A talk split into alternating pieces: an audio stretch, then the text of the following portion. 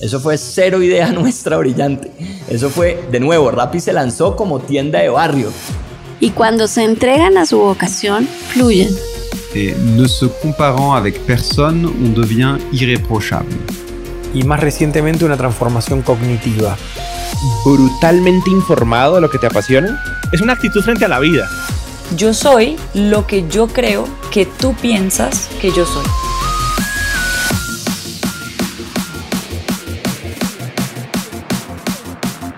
Hola, hola, hola, soy Robbie J. Fry y este es otro episodio of The Fry Show.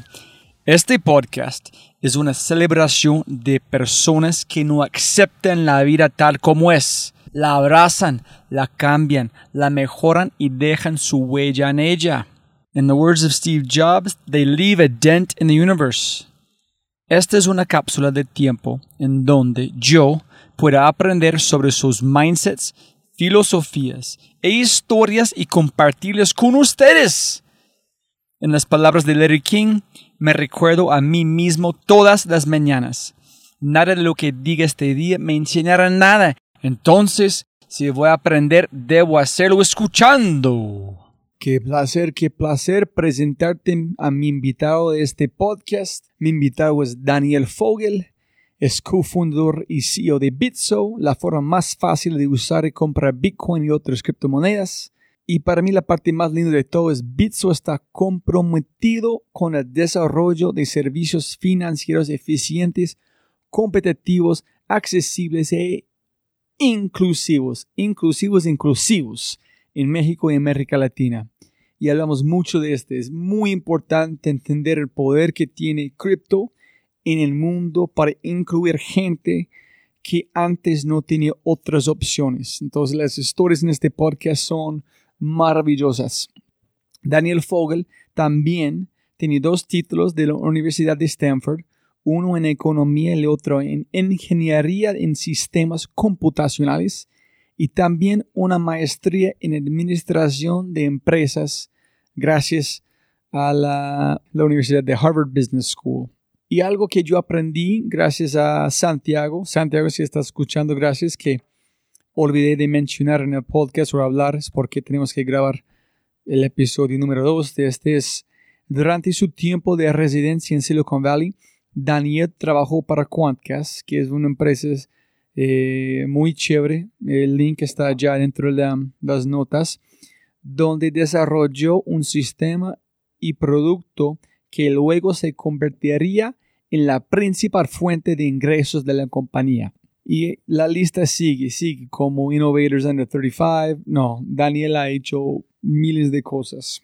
En este podcast discutimos Legos, Satoshi Nakamoto, eh, The White Paper, y yo caigo en el agujero negro de Bitcoin. Disculpa, disculpa a mis oyentes, pero vamos, vamos por por esa ruta. Y encima de todo, Daniel Fogel es una de las personas más creativas que he conocido. De hecho, recuerda mucho a Richard Feynman, que es el físico teórico mm, y tiene libros eh, maravillosos también, porque él combina lo abstracto con lo extremadamente técnico, lo convierte en conceptos y historias te enseña y más es una persona increíblemente agradable. Yo hablé con muchas personas mientras estaba en México sobre los podcasts con quienes he, platicado en cada persona que conoce Daniel ha dicho cosas muy muy lindos sobre él. Entonces es un super ser humano como todos mis invitados. Si es la primera vez que escuchas el podcast, bienvenido y muchas gracias. Espero que aproveches esta oportunidad de inscribirte al podcast en Spotify, Apple, Amazon, Google o tu player favorito. No olvides, si este podcast te parece espectacular, hay otras cosas espectaculares que puedes encontrar en thefryshow.com. The newsletter, convertirse en un miembro de The Fry Show y obviamente si quieres acceder a los libros, podcasts, personas y lo demás que mencionamos en cada episodio, puedes encontrar todo en thefryshow.com. Más importante, Si disfrutas este tipo de contenido, si escuchas con frecuencia y eres parte de una empresa, universidad o comunidad, ¿por qué no pruebas Quinto? Cambiamos mindsets de tu talento con microaudios a través de WhatsApp. Quinto es fusión nuclear para el cerebro. Quinto lidera la lucha por la abundancia mental, un mindset a la vez. Quinto.ai, K-I-N-N-T-O.ai, quinto.ai. Gracias. Con ese dicho, un placer, como siempre, presentarte a episodio 109. Bitcoin depende del hombre irrazonable con el CEO y cofundador de Bitso, el genio Daniel Owen. Sonido, test, test. Sonido, sonido. Sonido, sonido. Listo. Yo pienso que estamos grabando. Si, yo- si me ves como viendo este, solamente es a averiguar. Listo, arrancamos. Perfecto. Daniel siempre puede ganar más plata, no más tiempo. Muchísimas gracias por su tiempo. No, hombre, con todo gusto. Gracias por el interés. Eh, para arrancar, cuando el podcast, ¿cómo se llama el podcast? hiciste? Tripeando. Tripeando. Para gente escuchando voy a poner en las notas porque tenía que escucharlo. Pero empezaste a hablar en un punto inglés. En es perfecto, fuiste a Stanford, Harvard. En tu esta página de RC Cars, tú hiciste en inglés, ¿no? Sí. Cuando tenía 11 años. Alrededor, sí. Y yo hice su apellido, Vogel, y yo fui a LinkedIn. Es, ah, sí, tenía, habla alemán también. Ah, Entonces, sí. ¿tu padre viene de Alemania o qué? Sí, del lado de mi papá, la familia es alemana. Cuéntame este, cómo llegan a México, sobre su padre. Uy, es una súper historia. Es una súper historia y aparte porque en los, últimos, en los últimos meses hemos descubierto mucho más al respecto. La historia es en 1836. O sea, es del lado de mi papá, pero es de hace mucho. En 1836 nace el último Vogel en Alemania. ¿Hiciste un, eh, un test de ADN? ¿Cómo No. sabes este? No, fíjate que, eh, bueno, ahorita, ahorita te cuento, pero to- todo, todo, todo nace de que eh, una tía de mi papá, eh, en algún momento en su vida, se puso a hacer todo un árbol genealógico, entrevistando a los tíos, a la gente que se acordaba, y, y- y documentó muy bien grandes partes de, de dónde había nacido la gente, dónde, había, dónde se habían casado, con quién, los nombres de los hijos, un árbol genealógico, pero con mucho detalle. Y con ese, con ese documento que mi papá tiene, empezamos a buscar en las iglesias en Alemania, en los diferentes lugares, a, a encontrar a ver si habían registros. Y es impresionante que después de dos guerras y más de 160 años, este, encontramos muchísimos registros de, de todos estos antepasados. Y, y- entonces, 1866, en un pueblito que se llama Rorsdorf, Alemania, nace este señor Emil Ernst Vogel. Él se casa con una señora Selma Snyder. El hermano de Emil también se casa con la hermana de Selma. Entonces, dos hermanos Vogel se casan con dos hermanas Snyder y se van los cuatro a, a Hong Kong a un negocio de telas en 1850, una cosa así. Y después de este después de cinco después de un- un- unos años se regresan a Europa. Uno se va a, a Inglaterra el otro se va a México. Interesantemente del lado de la familia de Inglaterra la familia realmente se queda se hace muy chiquita y del lado de México, el señor en México y su esposa, Emily Ernst y su esposa, tienen creo que 10 hijos. Y, y y organizamos cada 10 años una reunión familiar de la familia Fogel. Y son como 100 personas las que van hoy en día. Este, pero, pero, pero él migra, no sabemos bien, no sabemos bien ni por qué se fue a Hong Kong ni por qué se vino a México. Pero es hace mucho. Es el, el primer, mi primer ancestro que ya nace en México nace en enero de 1886. ¿En serio? 1886, 100 años antes de que yo naciera. Entonces, ¿dónde aprendiste alemán? Yo pensé que su, su padre fue como, llegó como cuando era niño, no sabía que fue hace, hace cuánto tiempo. No, esta- yo creo que esta es la parte más interesante de la historia, que es que por alguna razón la cultura alemana se quedó muy, este, fue, fue como que siempre parte de todas estas familias, cada generación. Entonces, eh, papá, mi papá fue al colegio alemán, eh, creció con eh, tradiciones alemanas, Eh, mi mamá y mi papá se conocen. Mi mamá no tiene ninguna descendencia alemana, pero se conocen en el colegio alemán. Mi mamá de casualidad estuvo en el colegio alemán y mis papás son, como dicen, high school sweethearts. Y mi mamá y mi papá hablan este, muy bien alemán. Y ahora yo estoy casada con una niña, bueno, con una señora alemana. Este, ¿Vos? Sí, ya, entonces ahora todo está full circle. Pero es interesante porque estábamos viendo y de mi abuelo, este, todos los nietos de mi abuelo, o sea, yo y todos mis primos, este, todos fuimos al colegio alemán. Y luego de mi papá, yo no tengo hijos todavía, pero mis hermanos ya tienen hijos. De mi papá, todos sus nietos también van al colegio alemán. Entonces, como que siempre esta cultura alemana, por alguna razón, se quedó, como que penetró en nuestra familia y nunca se fue, ¿no?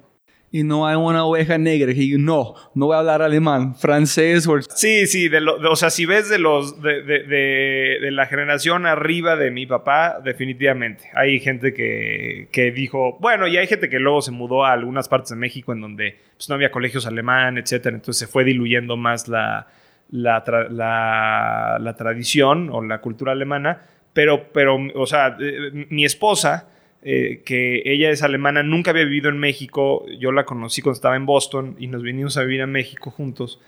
Y ella me decía, qué rara es tu familia. Todo el mundo habla alemán. Todo el mundo en, en Navidad escuchan canciones este, en alemán. Eh, es, es una cosa muy extraña. O sea, ella como diciendo, oye, soy alemana, me estoy viviendo en México, todo va a ser muy diferente. Y luego llega y este, comemos una, o sea, las recetas que hace mi mamá todavía de Navidad de galletas son recetas de- alemanas de los 1800 y mi esposa dice, ¿por qué? Este, entonces sí es una cosa medio extraña, pero, pero ha, ha sido parte importante de mi, de mi cultura. Entonces cuando llega a esta reunión, la gente dice, oye, ¿qué onda? O dicen, Ana, wunderschönen Tag. Exacto, dice, "Ah, Guten Morgen. bueno, pues ya que... Y, ahora, y luego me pasa bien porque mis suegros, este, mi, mi suegra no le gusta mucho hablar inglés y no habla español, entonces cuando, cuando tengo oportunidad de estar con ella, pues nos comunicamos en, en alemán y, y ha sido también una buena oportunidad para mejorar mi alemán. Chévere. Qué historia tan, que es tan metido. Yo pensé, no, si él habla alemán, su padre tiene que ha llegado cuando tenía como 15, 11 Sí, años, no, no, no. como en las... No, mi papá nació en México y habla bien alemán y así, su papá nació en México y también habla, y, y el abuelo de mi papá nació en México y hablaba perfecto alemán. ¿Y inglés con, en el mismo colegio o qué? O sea, yo, yo de chiquito fui al colegio alemán aquí en México eh, y en el colegio alemán en alrededor de quinto año de primaria empiezan a enseñarte inglés. Y entonces ahí fue cuando empecé a hablar inglés. Luego yo este, me cambié al colegio americano en la Ciudad de México y ahí ya era todo en inglés. Mi nivel de inglés era muy malo en ese entonces. Ah, The American... ¿Cómo School se Foundation. Eso sí, ok. Y, pero de ahí, pues ahí fue poco a poco mejorando y luego pues viví 10 años en Estados Unidos y ahí fue donde, este, donde realmente creo que terminé de agarrar muy bien el inglés. Ah, Ok, no solamente tratando de conectar los puntos y cómo mueven su mente, como, como si alguien que habla muchos idiomas tiene un- unos chips diferentes que alguien solamente habla un idioma, ¿no? Tiene una cultura ser. diferente. Entonces, ¿cómo, entonces su hermano, si yo entiendo la historia, su hermano llegó a través de aprender programación, tuviste, uy, tú puedes hacer su propia página web en cuando tenía 11 años y empezaste desde allá a programar. Sí, o sea, mi hermano, mira, yo nací en 1986. Mi hermano se fue a estudiar la carrera en 1997, cuando yo tenía 11 años. ¿Cuántos, años, cuántos hermanos tienes? ¿O Yo cuántos tengo tres hermanos. Ok, Tengo dos hermanos grandes y una hermana chica. ok. Y cuando mi hermano grande regresó en Navidad de 1997, me acuerdo perfecto, teníamos una compact, una de esas desktops que ponen así, y obviamente ya teníamos internet en la casa, eh, y, me acuerdo que me enseñó su página. Y no- yo no entendía el concepto de cómo se generaban las páginas de internet.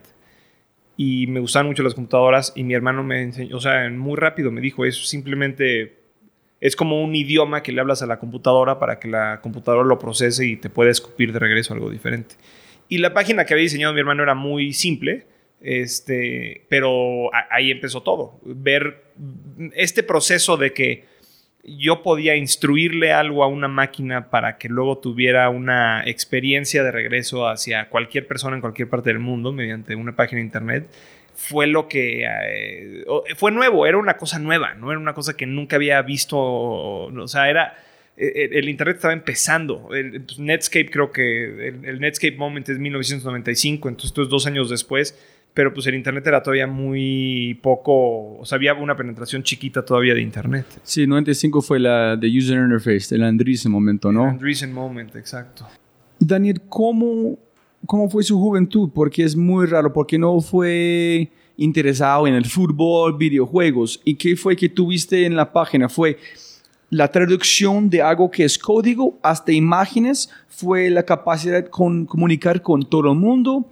¿Cuál fue la chispa que viste allá? ¿Fue la parte como creativo?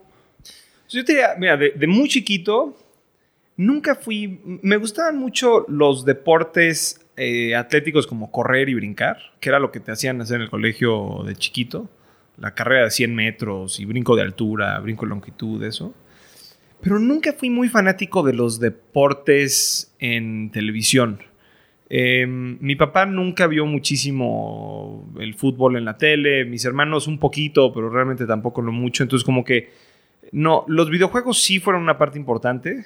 O sea, sí vi muchos videos, jugué muchos videojuegos de chiquito. Y lo que me fascinaba siempre eran los Legos. Este. Y, y yo, de hecho, hay, hay un momento en mi vida que yo creo que es como. Siempre lo he pensado mucho, como cuál fue el momento en donde me empecé a, a interesar en el tema de instrucciones. Porque al final de cuentas, programación es darle instrucciones a una máquina, ¿no? Y, y creo que fue eh, mi hermano grande, que te digo, tiene nueve años más grande que yo. eh, él tenía un Lego grande que por alguna razón nunca armó. Uno de estos coches este, grandes. Como mil más pedacitos. Sí, mil más pedacitos que podías mover el volante y se movían las llantas, etc. Y un día, un sábado, en había visto que estaba la caja ahí en el closet. Y un día, un sábado, de curioso, no, no, no te sé decir qué edad tenía, saqué la caja y abrí el instructivo y me puse a hacer el coche. Y entonces me di cuenta el poder de construir cosas grandes siguiendo pasitos chiquitos, haciendo cositas chiquitas. Y, y- y ese concepto creo que me, o sea, tuvo un impacto muy profundo porque me di cuenta que si yo hubiera tenido todos estos Legos y la foto del coche, hubiera sido imposible construir el coche.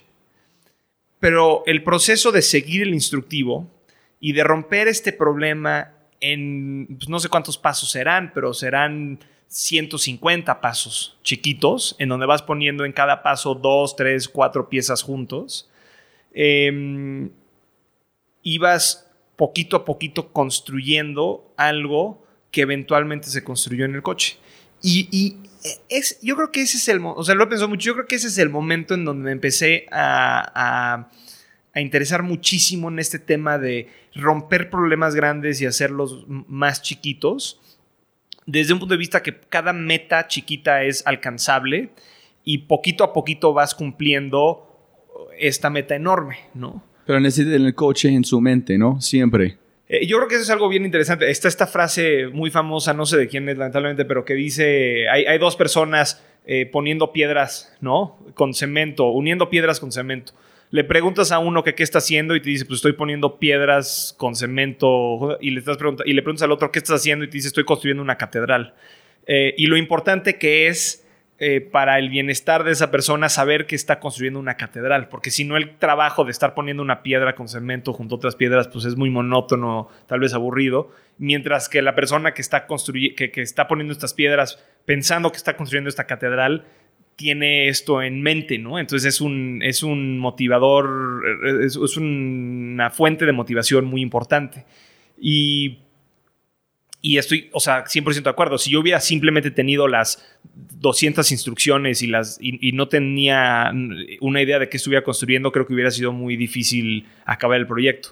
Pero era esta idea de que, ok, tengo esta idea y vamos a hacer cachito a cachito que me llegó. Y entonces yo creo que eh, cuando, O sea, como un niño de, de 11 años eh, con muchas ideas, cuando veo la página, de, el, el, el, poder aprender a hablar el idioma que poquito a poquito podrías ir este, aprendiendo para poder construir algo, se me hacía muy interesante. Entonces, tuviste la, el, el coche, que fue la página, en parte visual, en el viste los pedacitos, que fue el código que hizo este. Es la misma cosa. Es, yo creo que es lo mismo. Y, y, hasta hoy en día, cuando pienso mucho en, por ejemplo, lo que estamos haciendo en Bitso, creo que es lo mismo. O sea, tenemos una, una ambición enorme como empresa de lo que queremos hacer.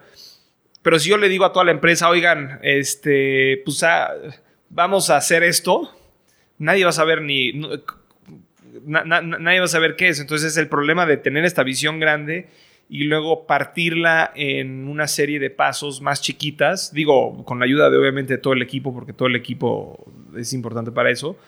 Y luego tener pues los tasks de cada día, ¿no? Que por ejemplo, esta entrevista puede ser una de esas cositas, porque tú dices, bueno, me, me, agradecías ahorita el tiempo, pero yo te agradecía a ti el interés porque creo que nos beneficiamos mucho de gente oyendo la historia y, y estar y, y, y, que le dé curiosidad este tema de las criptomonedas, que luego entramos a eso, pero, eh, pero es parte de esta visión, es parte de educar a la gente, es parte de incitar esta esta curiosidad en la gente y, y, el afán de que la gente pueda aprender más. Entonces, todo, todo el, el, la, la, misión grande es una serie de pasitos chiquitos que vas dando poco a poco.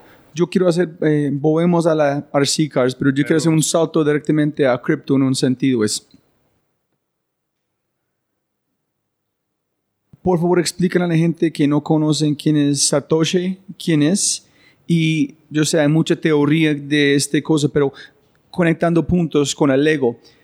¿Qué piensas que fue la visión de él en el momento y con Lego, esta persona, ¿cómo piensas que funciona Lego? La persona, listo, yo quiero, vamos a vender un coche, van a aparecer como este.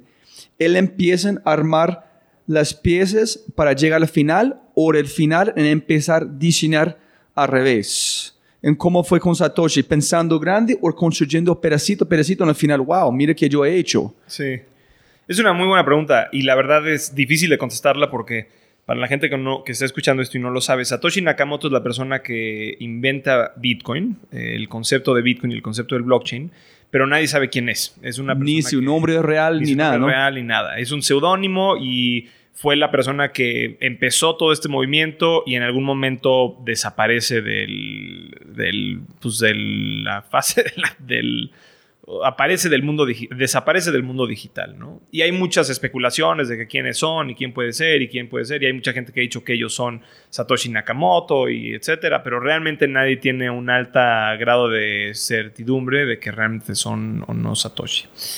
Eh, y y el tema de tratar, o sea, y, y, y, y a, a, al final del día, si tú ves el, la manera en la que Satoshi Nakamoto da a conocer al mundo su creación, es escribe un white paper, que son ocho hojas, y yo creo que ahí es una de las mejores maneras de entender pues, qué era lo que, cómo, cómo estaba pensando Satoshi Nakamoto en este tema.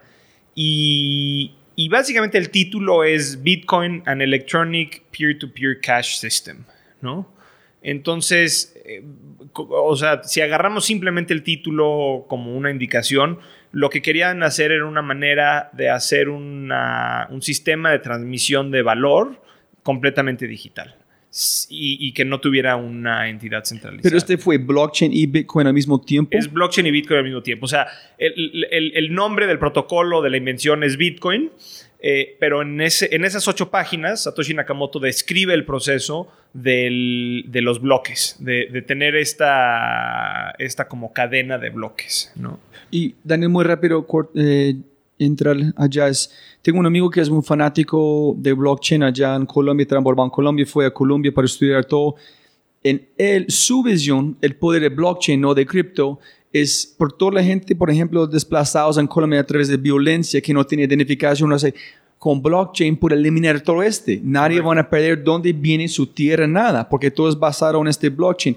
Cuando Satoshi en este white paper, él están hablando sobre el parte social en este en el blog, pero solamente fue dirigido 100% a cripto y transacciones de economía, ¿o no? Sí, o sea, sí, yo- otra vez, difícil pensar o saber qué otras cosas se imaginaba. Y sabemos que él en el futuro habló de otros tipos de casos de uso de la tecnología, pero muy, este, muy, muy poquito, porque realmente era muy temprano. Y, y la idea era simplemente transferir estos tokens digitales de valor que, que por mucha parte del tiempo en donde Satoshi estuvo visible no, tenían, no tuvieron ni valor, ¿no? Pero lo que sí es cierto es que ah, no es un concepto nuevo. Hay un muy buen libro que se llama Digital Gold de un tipo que se llama Nathaniel Popper que habla de la de, de- pues, cómo nace Bitcoin y realmente hay- hubieron muchos intentos de lograr esto antes de Bitcoin, muchos, muchos, muchos ¿De lograr qué? de lograr un, un- un sistema de transferencias de valor entre personas que no dependieran de una entidad central que sea el juez de esas transacciones. Antes del white paper. Antes del white paper. Solamente la frustración de la economía, cómo funciona desde el banco, cómo manejando. Eh, o sea, simplemente había, más, no sé si frustración, simplemente había académicos, criptógrafos, que estaban tratando de solucionar este problema. Y, que, y que tuvieron intentos que fueron muy buenos, pero que no, realmente no solucionaban todos los problemas. Pero si tú ves también el white paper, el white paper hace referencia a diferentes otros trabajos y toma varios conceptos de, otras tra- de otros trabajos previos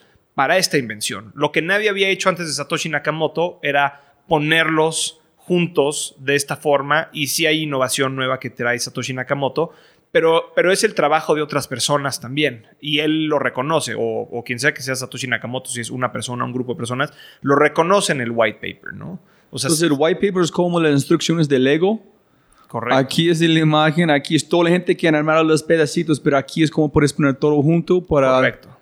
Wow. Entonces ahora, la pregunta grande es, si Satoshi Nakamoto era una persona que estaba viendo la foto del coche y agarró las piezas de diferentes personas, o si es una persona que vio cinco piezas de otras personas y dijo, uy, si las pongo de esta manera, puedo construir el coche. Sí, esa es mi pregunta. De, de acuerdo, y yo creo que, digo, va a ser muy difícil saberlo porque pues no sabemos quién es Satoshi Nakamoto y hay un... hay- digo, no sé si algún día lo vamos a saber, pero... Pero no, no, o sea, de, por lo menos de todo lo que yo he leído, eh, no hay una indicación clara de que, de que haya sido una o la otra. Y en, en qué pena para mi ignorancia con No, este no. tema en los white papers. Debería leerlo antes de llegar, pero aquí es mi motivación para... La razón que, qué pena, escogí a vos es... Blockchain y, y cripto es tan... Es como... un- Es como hablar de medicina en un sentido. Es, es, Claro. es, es tan profundo 100%. y es muy es, es, no, es muy lejos de solamente tratar de saborear muy poco en entenderlo, tiene que profundizar. Entonces ahí tengo miedo de es, una es, es como un a rabbit hole. Si voy a 100% meterme rabbit hole. en- no es que puedes saborear como AI no hago en entenderlo, es, es, es otro mente, es una- otra forma de pensar. Entonces, en este white paper es muy académico, donde no hay opinión, o tú puedes sentir algo en su, en su voz, la manera que escribe, que él quiere lograr algo específico, o solamente es, miren, ese que yo he visto, yo pensé que puede ser interesante, aquí es. O hay una no. opinión adentro, escondido o algo. No, no, no. Eh, eh, hay, hay, hay muchas opiniones. No sé si cuando entraste a la... mm, a- acá viste... Bueno, eso es el primer bloque de Bitcoin. Eso es co- como... Que hay un concepto muy interesante. Este... eh, Para, para, cu- cuando empieza la red de Bitcoin hay dos problemas grandes, ¿no? Un problema es, bueno, voy a generar un nuevo token digital. ¿Cómo le hago para repartir ese token digital de manera, este, de una manera justa? ¿Y por qué la palabra token, piensas? Bueno, porque en ese momento Bitcoin no tenía ningún valor. Era literalmente un token digital que podías intercambiar entre personas. Porque acuérdate, cuando nace Bitcoin no tiene ningún precio. o sea, por mucho tiempo opera por un año y cuatro meses antes de que tenga una equivalencia con algo en el mundo físico, que es la famosa pizza que se vende en mayo de 2010. O sea, Bitcoin, a ver, si me regreso un poco, Bitcoin empieza a operar en enero de 2009. Opera de enero de 2009 a mayo de 2010. La red está operando, se están generando bitcoins por el proceso de minado que ahorita explicamos. Se están intercambiando estos bitcoins entre personas. Pero no, este, no, e- esos, to- esos tokens, esos bitcoins, no tienen ninguna equivalencia con el mundo real. ¿Quién eran esas personas que en este año están Satoshi haciendo minar- como haciendo minería de este, tratando de armar este? I mean, tiene que ser bastante futurístico y ver un valor para poner su energía en este, ¿no? Bueno, interesantemente, muchos de ellos eran estas personas que habían estado previamente interesadas en generar este sistema. Eh, ellos son algunas de las primeras personas que empiezan a jugar. Eh, La, primera persona más, o sea, que conocemos que interactúa con Bitcoin es esta persona que se llama Hal Finney, que es parte del grupo de personas, o sea, si me regreso un poquito atrás, no me acuerdo cuándo fue, pero creo que es octubre de 2008, que en un, en un mailing list Satoshi Nakamoto manda su, su white paper. Es un mailing list. Y una de las personas en este mailing list que lo recibe es Hal Finney. Y Hal Finney es, eh, es, es la- una de las únicas personas que se le hace esto interesante al principio y hace la primera transacción con Satoshi Nakamoto. Hal hoy en día lamentablemente está falleció. Eh, él tenía una enfermedad. Hay especulación de que tal vez Hal era Satoshi Nakamoto, nunca vamos a saber. Pero, pero bueno, el caso es que empieza a operar Bitcoin en enero de 2009 y es hasta mayo de 2010 que se hace la primera transacción en Bitcoin con un algo en el mundo real, que es un, tipo famosamente vende 10 mil este, Bitcoins por dos pizzas de Papa John's, ¿no? Entonces es la primera vez que tiene una equivalencia al Bitcoin, pero por mucho tiempo no tiene equivalencia. Entonces, eh, si, si- si empezamos entonces, eh, habían estos dos problemas, como decía. Uno es, ¿cómo genero, cómo distribuyo estos tokens de manera justa? Porque imagínate que yo creo Bitcoin y digo, bueno, como yo lo creé, yo soy el dueño de todos los Bitcoins en el mundo. Pues igual y eso a mucha gente no se le haría muy justo. Entonces Satoshi Nakamoto dice, bueno, vamos a hacer, un- hay que distribuir estos tokens de manera eh, justa. Y el otro problema es, oye, si realmente quiero tener un sistema completamente descentralizado, necesito tener que muchas personas alrededor del mundo eh, donen su poder computacional para estar dándole poder a esta red, eh, para operar esta red descentralizada. Entonces se unen estos dos problemas y se crea el problema, el proceso de minado, que es en donde tú pones una computadora a procesar transacciones de la red y si tú eres el primero en procesarlas, recibes unos bitcoins, ¿no? Y es el proceso de minado. Pero entonces hay una cosa bien interesante y, y- ya estamos por fin eh, respondiendo a tu pregunta original. Cuando empieza Bitcoin, como Satoshi Nakamoto creó el código, existía una posibilidad de que Satoshi Nakamoto tuviera ese código y que hubiera estado minando bitcoins él solito por mucho tiempo y que el momento en donde lo saca al, al, al- al mundo en general, él haya podido haber generado una gran cantidad de estos tokens él solito sin la participación de nadie en este sistema. Para probar que él no va, que no hizo eso, cada bloque que se genera, que es como se generan esos nuevos tokens, depende del bloque anterior. O sea, hace una referencia al bloque anterior. De tal manera que yo no puedo generar ahorita un bloque en, el vacío. Yo tengo que generar un bloque, pero para generar ese bloque tengo que saber cuál fue el último bloque que se generó. Entonces lo que hace Satoshi Nakamoto es dice, bueno, esta nueva red va a lanzarse el 3 de enero de 2009. Y, y lo anuncia. Entonces todo el mundo puede bajar el software, todo el mundo podría haber visto. Y agarra y metido en el código, pone que él a nivel código genera de manera artificial el primer bloque, de tal manera que nadie pueda ser el dueño de los bitcoins de ese primer bloque. Pero cuando genera el primer bloque, él en ese bloque, la definición del bloque utiliza la portada del Times en Inglaterra, del periódico The Times en Inglaterra, y codifica dentro de ese primer bloque y pone 03 de enero de 2009, Chancellor on the brink of second bailout for banks. Que es lo que está aquí en la entrada de Bitso, ¿no? Eh, y eso es, en mi opinión, un... O sea, de todo lo que pudo haber utilizado para generar ese primer bloque, sí está generando un statement bien político.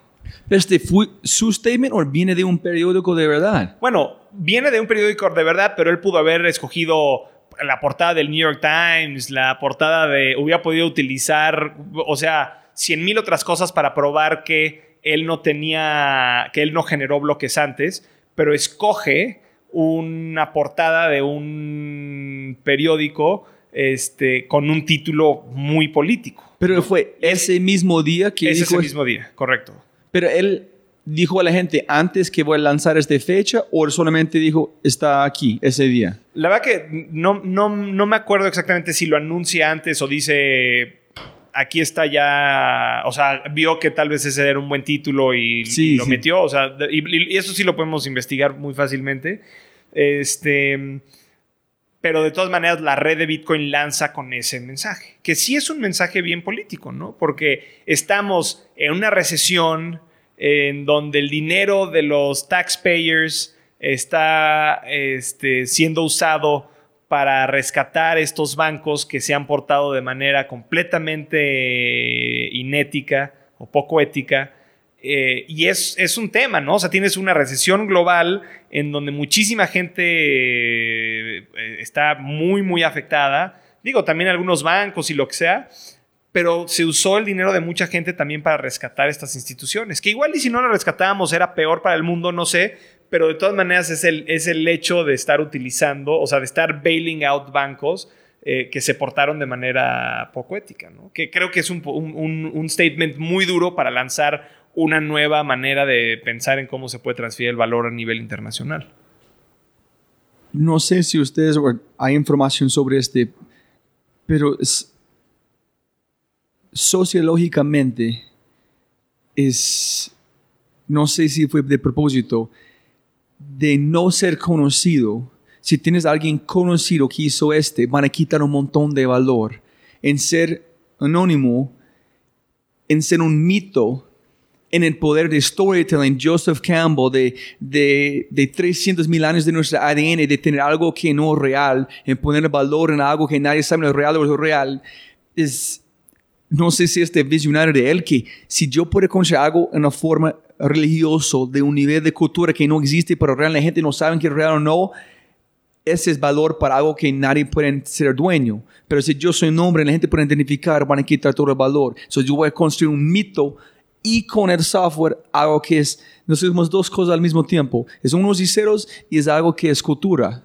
No sé si es... 100%. O sea, yo te lo puedo decir como alguien que eh, lleva metido en este, en este mundo mucho tiempo, la mejor manera de, de hacer que la gente estuviera interesada O sea, creo que hay muchas maneras y también depende con quién hablabas, porque es muy diferente si hablas con un economista, a que si hablas con alguien que le gusta la política pública, a que si hablas con un ingeniero, porque a cada uno de ellos les puedes contar historias un poquito diferentes y hacerlos interesados en el tema, por, porque al ingeniero es la parte técnica, al economista, pues es tal vez el modelo de, oferta que tiene Bitcoin y cómo es diferente al de, el, de public policy, pues el hecho de que no haya un, un gobierno detrás de esta cosa. O sea, a cada quien le puedes decir algo que se le pueda hacer interesante, pero sí te puedo decir que una de las partes muy poderosas de la historia, que creo que hoy en día se empieza a volver un poco menos relevante, y ahorita podemos hablar por qué, pero es este tema de que toda, toda esta industria, toda esta invención, toda esta cosa,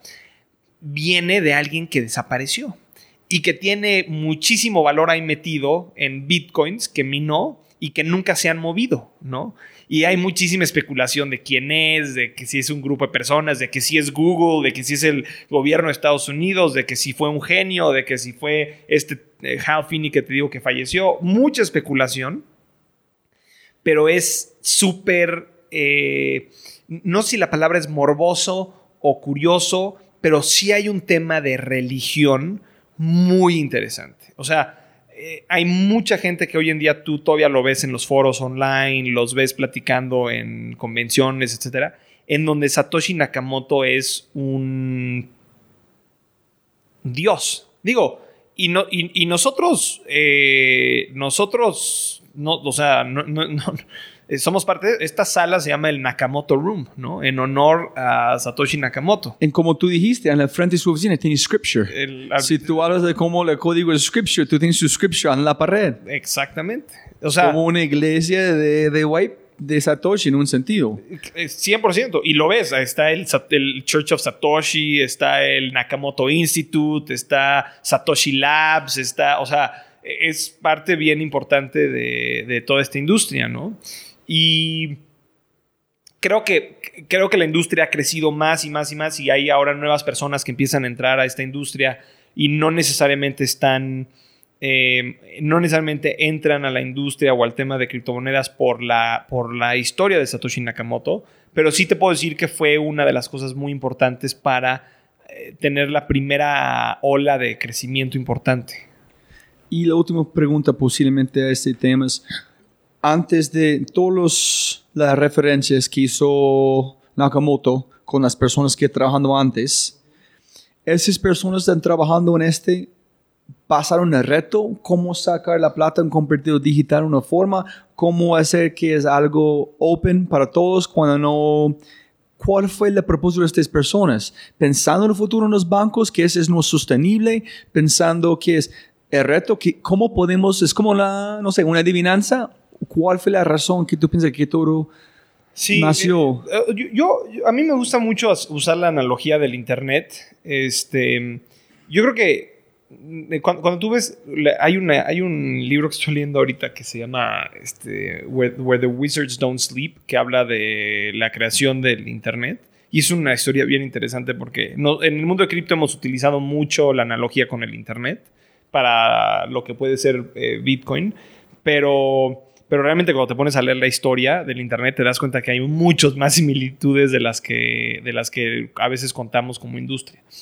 Em, pero una de las cosas que yo creo que es central en estas dos tecnologías es que eh, desde muy temprano eh, en ambas tecnologías, en el Internet y en cripto, hay una alta gama de especulación de para qué se podría utilizar esto. Y hay este tema en donde a veces pensamos que vamos a llegar a, eso hoy. Y que realmente toma muchísimo más tiempo. O sea, si tú ves, por ejemplo, la gente que habla de. La, gente que empieza a desarrollar los protocolos de TCP/IP en 1970, 1960, hablan de transmisión de video por Internet. Y eso no fue posible hasta 2010, una cosa así. Bueno, 2005 tal vez con, con- con YouTube, ¿no? T- o sea, necesitamos, eh, pasaron 40 años entre que alguien dijo el Internet va a funcionar y va a reemplazar la televisión. Imagínate, en 1960 había muchísima gente que no tenía ni televisión en sus casas. Y, y- y ya desde ahí había gente que decía la televisión va a ser reemplazada por el Internet. Y hoy en día yo en mi casa tengo un aparato de televisión, pero no está conectado a nada más que al Internet. Ahí veo las noticias, ahí veo las películas, ahí veo YouTube, ahí veo lo que sea, ¿no? Em, pero, pero, faltó, pero tardó muchísimo tiempo. Y, y, y estas son las cosas que nosotros cuando hablamos del tema de, este, eh, de, Bitcoin, pues sí, de- que creemos que, que cripto y blockchain va a ser buenísimo para un sinfín de cosas, pero no hoy.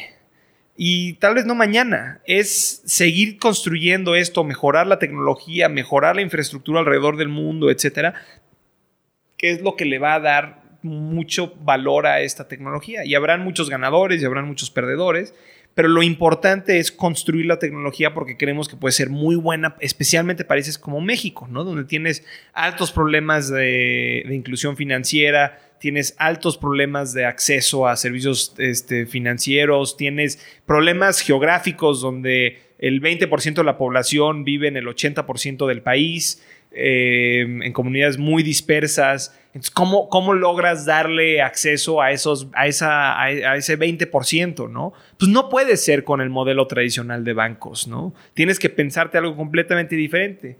Y- y yo creo que y yo creo que toda esta gente que se involucra, nosotros, eh, nosotros incluidos, ve un potencial grande en la tecnología, piensa que es un cambio de paradigma en cómo puede funcionar el dinero, la, la transmisión de valor, la con lo, que tú decías, el, record keeping de, los bienes y cómo se transmiten estos bienes. tengo un, muy buen amigo que lamentablemente su papá falleció eh, el año pasado y me estaba contando de los problemas que tienen que, o que han tenido con escrituras que han salido de, y que, están em, notariadas por, por notarios que dicen que otras personas son dueños de ciertas cosas que su papá era dueño y que llegan con los jueces y tienen las dos, tienen dos notarios que los dos en dos puntos diferentes dijeron que esa tierra era de alguien más. Y, y, este tipo dice, ¿cómo? O sea, es imposible esto. ¿Cómo puede ser que en 2019 estemos teniendo un caso porque estas cosas todavía se hacen en papel, no hay récords de, este, centralizados o se perdieron mágicamente, o sea, como que es una locura, ¿no? Y vives en un mundo donde todas estas cosas son posibles, pero hay que hacer un cambio grande, porque la tecnología tal vez está aquí, pero los procesos todavía no. Eh, la tecnología es poco entendida, la tecnología tiene sus retos todavía, hay que hacerla mucho más fácil, hay que asegurarnos que la gente entienda las implicaciones de tener o perder o mover una llave privada o sea, de la misma manera que si hoy en día te doy un, cheque de este, 100 mil dólares, pues lo cuidas con todo, ¿no? o sea, si tienes ese cheque, lo vas a cuidar con todo hasta que aseguras que puedes hacer el cashing de ese cheque. Pues las llaves privadas son exactamente igual y la gente no piensa en estas dos cosas de la misma manera. Si tienes una propiedad que está avalada por una llave privada, esa cosa la tienes que cuidar con todo, ¿no? Protegerla con todo. Y son conceptos que no hemos podido encontrar como industria. Bueno, hemos mejorado mucho a como empezó, pero todavía no hemos encontrado muy buenos modelos como industria de cómo enseñarle a la gente que una serie de letras pueden ser el acceso a todo su, a todo su net worth, ¿no? Como, como individuos. Entonces, son conceptos nuevos que estamos trabajando, pero toman tiempo, ¿no? Y hay nuevas innovaciones y nuevas cosas. Y de la misma manera que el Internet no podía hacer video en 1965 y tuvieron que pasar millones de cosas antes de que se lograra, había gente que tenía esa visión desde ese entonces, ¿no? Pero pues tuvieron que pasar mil, mil, mil cosas. Y no son las mismas personas. El tipo que se lo imaginó no terminó siendo la persona que construyó Netflix y que ahora distribuye contenido online mediante Internet a todo el mundo y se ha vuelto la productora de contenido más importante de nuestra generación. No, ustedes tienen un reto enorme en el sentido de storytelling. Es, es, es, tú tienes una visión donde van pasaron la comunidad que, que estás hablando siempre que es posible. Tú lo ves una, una visión para su país, en para otros países como América Latina, y menos de tratar explicar qué es Bitcoin, qué es cripto es demasiado complicado. Tú tienes que contar la historia de cómo la gente puede usar ahorita de poder para ellos pueden ser parte de este viaje hasta el futuro que tú no puedes explicar, pero si explicas van a asustar a la gente, nadie va a entender. Entonces tú tienes que ser bipolar en un sentido construir para una visión del futuro, pero contar la historia del presente, en construir para los hábitos de la, gente, ¿no? Correcto. No sé cómo. Y la otra es, nadie ha robado a alguien por un password de, PayPal. Nadie ha matado a alguien por un clave de, esto. Si tú puedes quitar, en Colombia es terrible, gente matan para como efectivo. Claro. No roban para, para nada más. En sí todo es digital. No, hay unas historias buenísimas de gente que estaba, lamentablemente la situación en Venezuela, como sabes, es muy mala y hay mucha gente que ha escapado del país y cuando llegan a la frontera con Colombia les quitan absolutamente todo, todo, todo lo que traes va para afuera y, es un no man's land y, y ya, eso es lo que es. Y hay estas historias fenomenales de gente que cruza con Bitcoin, guardando su llave privada en la cabeza y cruzan y le roban todo lo que traen y llegan del otro lado y, empiezan a sobrevivir gracias a Bitcoin. O sea, gracias a que tenían valor guardado en sus cabezas. Y eso es algo que nunca ha existido. Y, Venezuela no es el único lugar. Lo vimos en Siria. Cuando pasó todo lo que, bueno, en Siria, cuando, en, Siria tú llegas a Siria y no existe nada. Ya no hay instituciones, no hay bancos, no hay nada.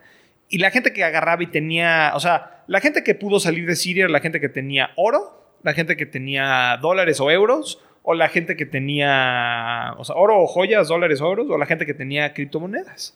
Y es impresionante, porque la gente que tenía oro, joyas o dólares o euros, pues perdían una gran cantidad de ese valor simplemente en el journey de salir, porque eran asaltados, porque tenían que hacer pagos muy grandes.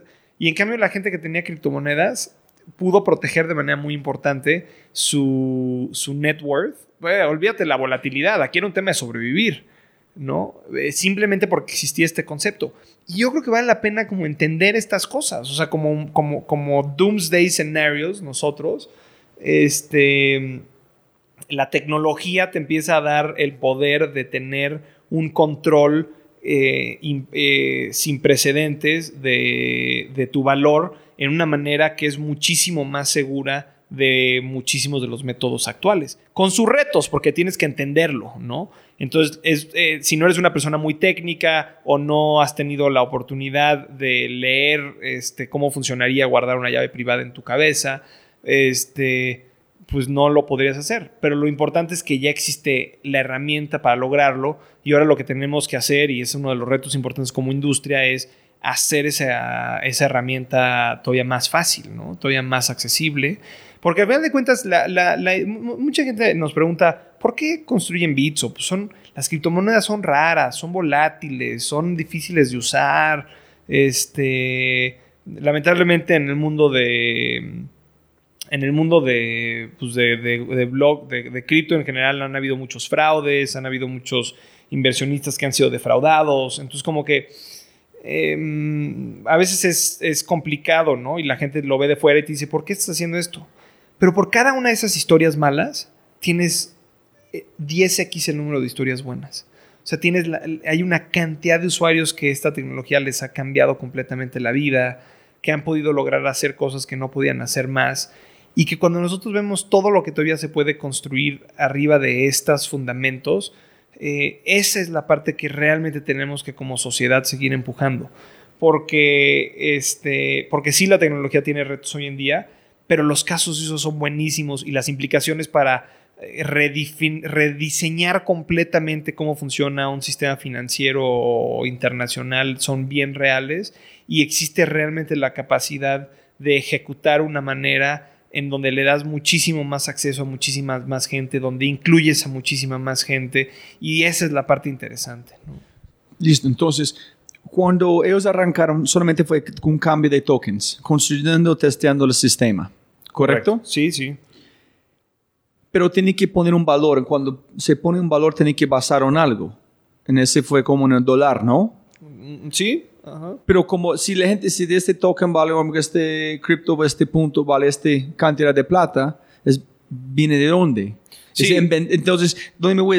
la idea es empezar a usarlo basado en algo que existe hoy, hasta el punto que tiene masa crítica, y entonces tú puedes eliminar que estás basado porque ya es una cultura que la plata no es real en el primer lugar. Es como basar en algo imaginario. Y es como el token igual cuando tiene masa crítica, en todo el mundo está usando un masa crítica y dicen, ese es el valor, no necesitan depender de algo más porque ya es su propia cosa o estoy muy perdido. Sí, es, es, una súper pregunta y es una de las cosas que em, a mucha gente le, la, confunde porque el dinero, el, el, dinero como lo conocemos hoy en día, este, es algo que los estudiantes del dinero conocen como el dinero fiduciario. Fiduciario significa que depende de la confianza. Si hoy en día yo te doy un billete de un dólar y, tú, y te pregunto qué vale esto, pues me dices un dólar. Y, si te pregunto por qué vale esto un dólar, ¿qué me dices? Alguien más dijo, sí, He crecido con este concepto de que el dólar es un dólar porque pues, me dijeron que es un dólar y vale un dólar. y hay una equivalencia con esto. Eh, era, era cierto que en el pasado podías tal vez canjear ese dólar por oro o por algo más, pero pues hoy en día, si tú vas al, al, Fed y dices, oye, quiero mi dólar y entregas tu billete de un dólar, pues te regresan tal vez dos, cuatro quarters o te regresan el mismo dólar. Este, el, dólar es un concepto, ¿no? Em, y, entonces cuando, cuando piensas en, en Bitcoin como simplemente este, dinero fiduciario, pues no, no lo es, porque depende de la confianza de quién, pues no hay ninguna confianza, no hay nadie detrás de esta cosa, ¿no? Pero lo que es interesante es Si yo te digo, por ejemplo, a ver, eh, co- co- convierte ahorita todo tu, todo tu dinero, vamos ahorita y vamos a convertirlo en plátanos. ¿Te gustaría hacer eso? Obvio no, ¿Por qué no? porque van a como perder en tiempo, tengo que usar de una, si no puedes venderlo para más que ellos estén invirtiendo, no, nadie quiere, no puede comprar un carro, no puede comprar de agua, agüita Y- para y- vos, ¿Y qué pasa si, y qué pasa con tu, con tu, mis plátanos, con tus plátanos en un mes? chao. Sí, se pudrieron todos, ¿no? Ya no, ya no tienen esas, esas propiedades que tal vez hoy en día por la cual alguien te compraría un plátano, este, pues en un mes ya nadie te las quería comprar porque ya no tienen esa propiedad, ya no, ya no están, ya están podridos, ¿no? Es- Esta fue la, la analogía de la persona que hizo Priceline. Es que cada vez que la línea sale, esta silla, antes es como una fruta. Claro. Cuando ya, ya perdiste todo. Ya perdí todo. Y en cambio, si yo te digo, como, oye, a ver, este, o o te digo, bueno, está bien, te doy la opción, no lo conviertas en plátano. Te dejo con- convertirlo en plátano o en oro. ¿En qué, en qué lo convertirías? Hermano, oro. Pues sí, no, no, no. ¿Y por qué? Porque una, una de las cosas es que el oro mantiene su propiedad. Sí. El oro hoy y en, en 100 días, se va- o sea, un lingote de oro se va a ver completamente igual, ¿no? Entonces, el oro tiene ciertas propiedades que un plátano no tiene y es una de las razones por la que hay gente que le gusta invertir en oro y hay nadie, o yo no conozco a nadie, que esté invirtiendo en plátanos. Digo, habrá gente que invierte en la manufactura de plátanos, en el transporte de plátanos, pero nadie dice voy a comprar este 10 mil dólares de plátanos y esperar que suban de precio en un mes, mientras que sí hay gente que hace eso con oro. Y esto es porque el oro tiene estos, estos tienes propiedades intrínsecas, ¿no? Y el Bitcoin de la misma manera tiene estas propiedades intrínsecas. O sea, hay ciertas cosas alrededor de Bitcoin que le hacen tener valor. Y hay gente que le da valor a esas propiedades intrínsecas. Entonces, el precio de Bitcoin hoy en día 100% depende de el- el- el- la oferta y la demanda de la gente que está transaccionando en Bitcoin. Entonces, el, ejemplo que decíamos hace rato, pues es hace, hace ocho años, hace nueve años, una persona sentada en su... había minado bitcoins y bitcoins y estaba platicando de bitcoins con gente en el ciberespacio, en un foro, y dijo, le, le- intercambio 10 mil bitcoins a quien sea que me mande dos pizzas. Y pues un tipo agarra y le manda dos pizzas y el tipo paga con 10 mil bitcoins. Y es la primera transacción que conocemos de Bitcoin. No, no sabemos si hubieron antes, pero... Y, el- y la industria lo celebra como el Bitcoin Pizza Day. Pero es la primera vez que hubo una transacción y una equivalencia y es completamente arbitraria. Una persona que tenía probablemente muchos bitcoins decía, pues ya tengo muchos de estas tokens, no sé para qué me sirven de nada, entonces voy a venderlos o voy a intercambiarlos por dos pizzas. Ni siquiera por dinero, sino por pizzas, ¿no? Y de hecho puedes encontrar las fotos online y de las pizzas y la hija de este tipo y las pizzas más caras del mundo. Em, pero entonces, ¿qué pasa? Que empieza a haber gente que quiere tener acceso a estas cosas y hay gente que las tiene, que las ha generado medio del proceso de minado y se crea un mercado. Y se crea un mercado como el mercado de las acciones, como el mercado de Forex, como los, todos los mercados que tenemos, y en donde básicamente el precio del Bitcoin se determina por la oferta y por la demanda que existe en estos mercados.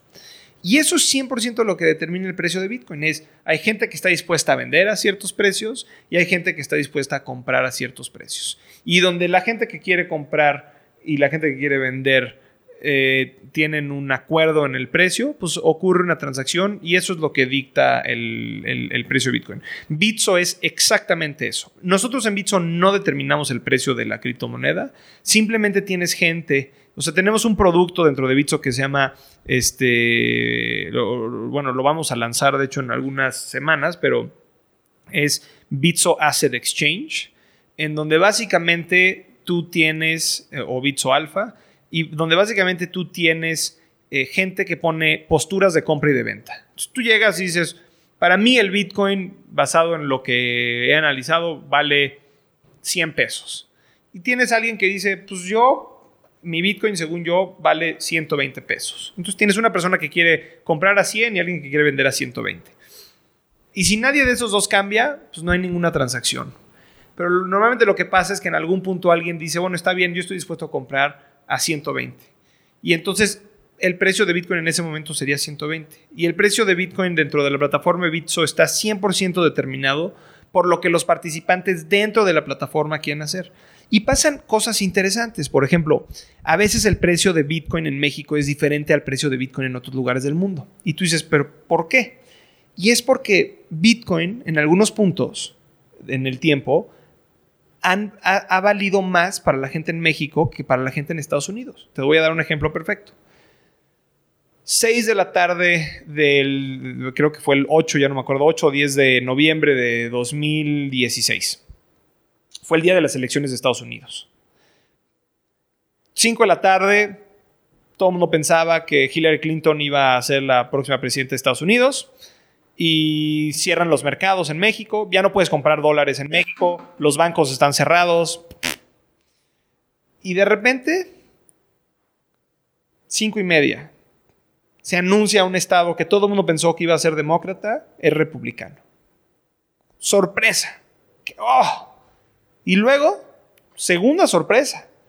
Y a las seis y media de la tarde empezaron a pasar dos cosas. Muchísima incertidumbre sobre quién es el nuevo presidente de Estados Unidos, porque de repente todo el mundo pensaba que era Hillary Clinton y ya no parecía que iba a ser Hillary Clinton. Y dos, el peso se empezó a depreciar. El, peso en México contra el dólar empezó a depreciarse. Y la gente que era cliente de Bitso, bueno, la gente empezamos a abrir nuevas cuentas en la plataforma y la gente empezó a comprar Bitcoin. Porque la gente empezó a entrar en un pánico de que la retórica que tenía el en ese entonces candidato, ahora presidente Trump, contra México era muy negativa y que este y que podría ser un reto importante para México tener un presidente como, como Donald Trump. Y entonces la gente en México, de repente, el valor que Bitcoin representaba para ellos era mayor que el valor que Bitcoin representaba para un americano, tal vez.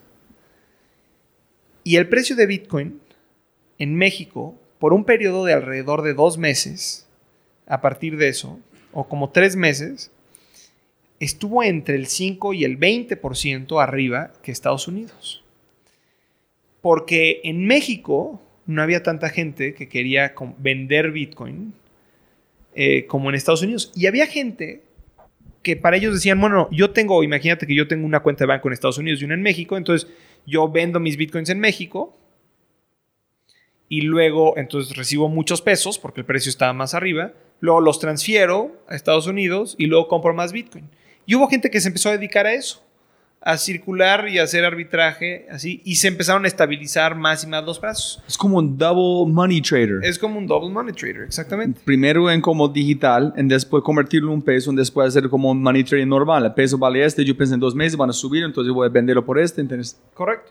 Y estas oportunidades de arbitraje siguen existiendo. Yo tenía gente que me escribía y me decía, oye Daniel, ¿me puedes explicar por qué el precio de Bitcoin en México está más alto que en Estados Unidos? Yo le decía, pues imagínate que eres un mexicano y que estás viendo cómo tu peso se está devaluando día a día, porque hay toda esta incertidumbre de qué va a hacer Trump cuando ya tome posesión, y que si va a tirar el Tratado de Libre Comercio, y que si va a prohibir las remesas a México, y que si va a lo que sea. Que pero, un, pero un Bitcoin es un Bitcoin. pero yo te voy a decir esto. E- Este aparato, me imagino que para ti es importante. ¿Ok? ¿Estás de acuerdo que tiene una pila? Estamos hablando del, para la gente que está escuchando, estamos hablando del aparato que, con el que estamos grabando. Tienen una pila. ¿Estás de acuerdo? Dos. Ok, dos pilas. El precio que yo estoy dispuesto a pagar por esa pila cinco minutos antes de que empiece este programa es diferente al precio que tú estás dispuesto a pagar por esa pila cinco minutos antes de que empiece este programa.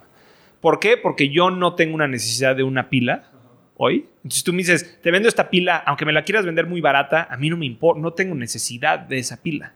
En cambio, tú tienes necesidad de esa pila. Y si te la doy, si te la vendo tal vez al doble de lo que compra en el mercado, pues tienes solo cinco minutos, no tienes muchísimas opciones para ir a buscar quién más te vende una pila. Tal vez estarías dispuesto a pagar más.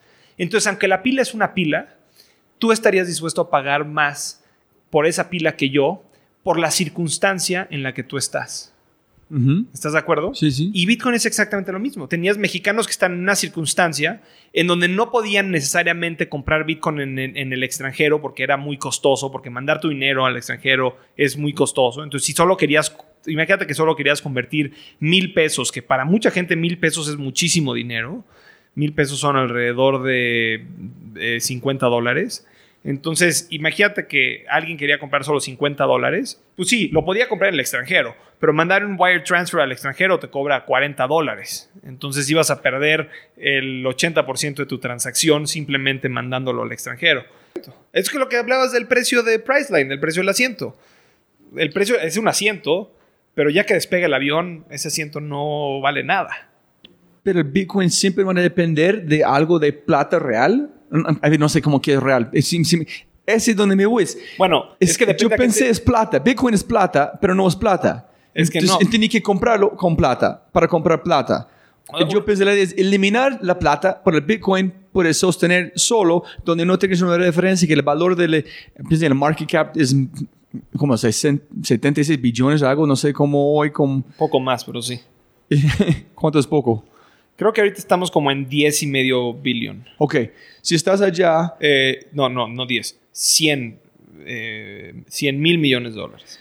si yo pensé la idea con Bitcoin es quitar este para no depender de, de ser este vale en, en plata No, es que- dólares pero es que todo, todo es un tema de conceptos. sí ese es como están ¿No? Entonces, sí, bueno, ok. Entonces, si, yo- si, si tú me preguntas hoy en día, oye, ¿cuánto vale un Bitcoin? Y yo te respondo, pues un Bitcoin vale un Bitcoin. Pues sí, un Bitcoin 100% es un Bitcoin. Pero, pero tú me dices, pero eso, what does that mean for me? ¿Qué, ¿Qué significa eso para ti? ¿Qué significa eso para una persona que nunca ha visto un Bitcoin? Ellos dicen, oye, dime cuánto en pesos o en cuánto en dólares me vale. No, pero Bitcoin", yo ¿no? quiero que el Ferrari vale este cantidad de Bitcoin en la. Honda. Ok, yo sé, es el tema. Ok, listo. 100%. Entonces, y esta es una de las críticas muy grandes a Bitcoin. Porque cuando tú ves el dinero, el dinero tiene que tener varias propiedades. Una de las propiedades es, un- es una unidad de cuenta. Es un unit of account. Entonces, ¿eso qué significa? Que, pues, que exactamente es exactamente lo que tú estás diciendo. Es que el, el- el- Ferrari cuesta un Bitcoin y cuesta un Bitcoin hoy y cuesta un Bitcoin en un mes. Y digo, tal vez igual y cambia, pero no cambia sustancialmente, ¿no? Un Ferrari cuesta, pues no sé, algún modelo costará 400 mil dólares, ¿no? Y, y una de las críticas grandes de Bitcoin es que en el, como sigue siendo muy volátil contra el mundo real, entonces fluctúa mucho su precio. Entonces, si hoy en día un, Ferrari son, digamos, 25 Bitcoins o lo que sea, este, bueno, no, si estamos diciendo que son 400 mil dólares y está ahorita, está a punto, estamos a punto de llegar a, a 10 mil dólares por un Bitcoin, entonces ponte que serán 45 Bitcoins. Este, pero eso hace un mes, donde Bitcoin estaba, o hace dos meses donde Bitcoin estaba más barato, pues hubieran sido 90 Bitcoins. Entonces, uno de los retos grandes de Bitcoin es eh, su volatilidad contra el mundo real. Y, y creo que es uno de los retos importantes de la moneda.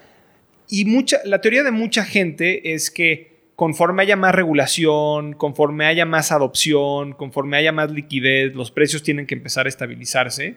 Y hemos visto periodos de mucha estabilidad para Bitcoin, pero no, pero no, o sea, hoy en día sigue siendo muy volátil esta cosa, ¿no? Entonces no ha podido volverse un unit of account. Ahora, definitivamente hay mucha gente que dice, en el futuro, claro que va a ser el unit of account. O sea, va a ser completamente universal y vamos a utilizar esto como para, para intercambiar. Esa es la idea, ¿sí? Eh, para mucha gente, definitivamente. Para vos.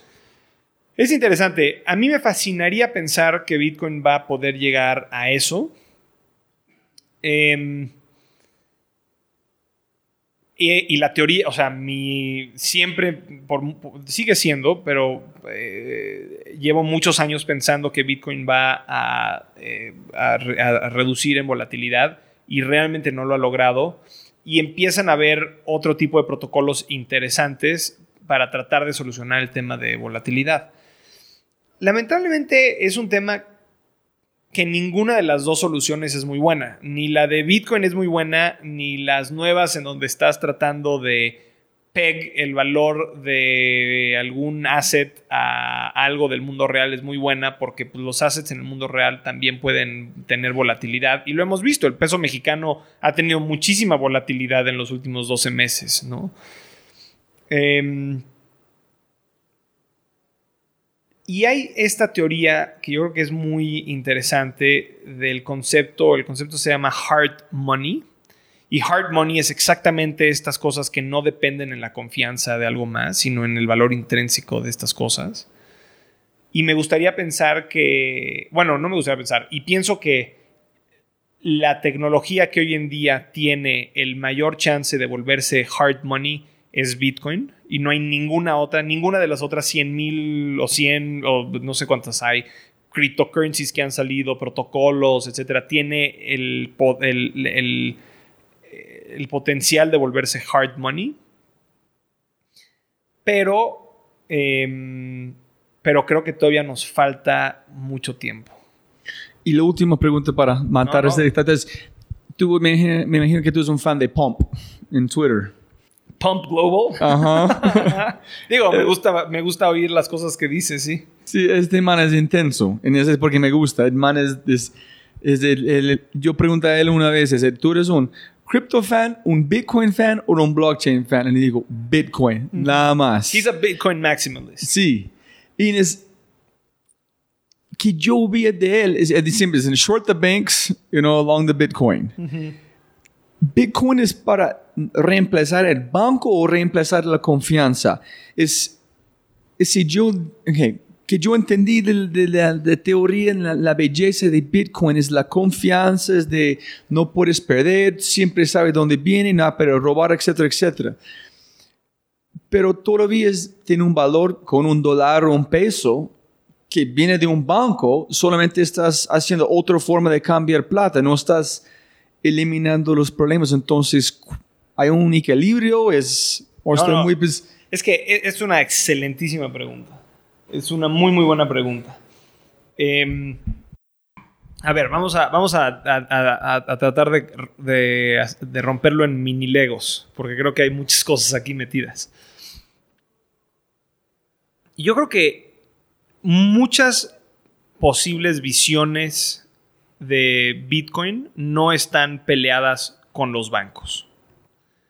Y que la tecnología puede ser utilizada para los bancos para mejorar procesos actuales, para abaratar costos, para como inversión, o sea, como para hedge sus inversiones. Creo que es, una, es un asset súper interesante y que puede trabajar muy a la mano de los bancos.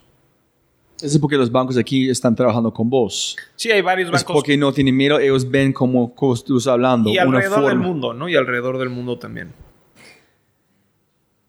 Pero sí hay un tema, y regresando a lo que, lo que está escrito enfrente en la puerta, sí hay un tema en donde los bancos han hecho cosas difíciles de digerir, por ponerlo bonito.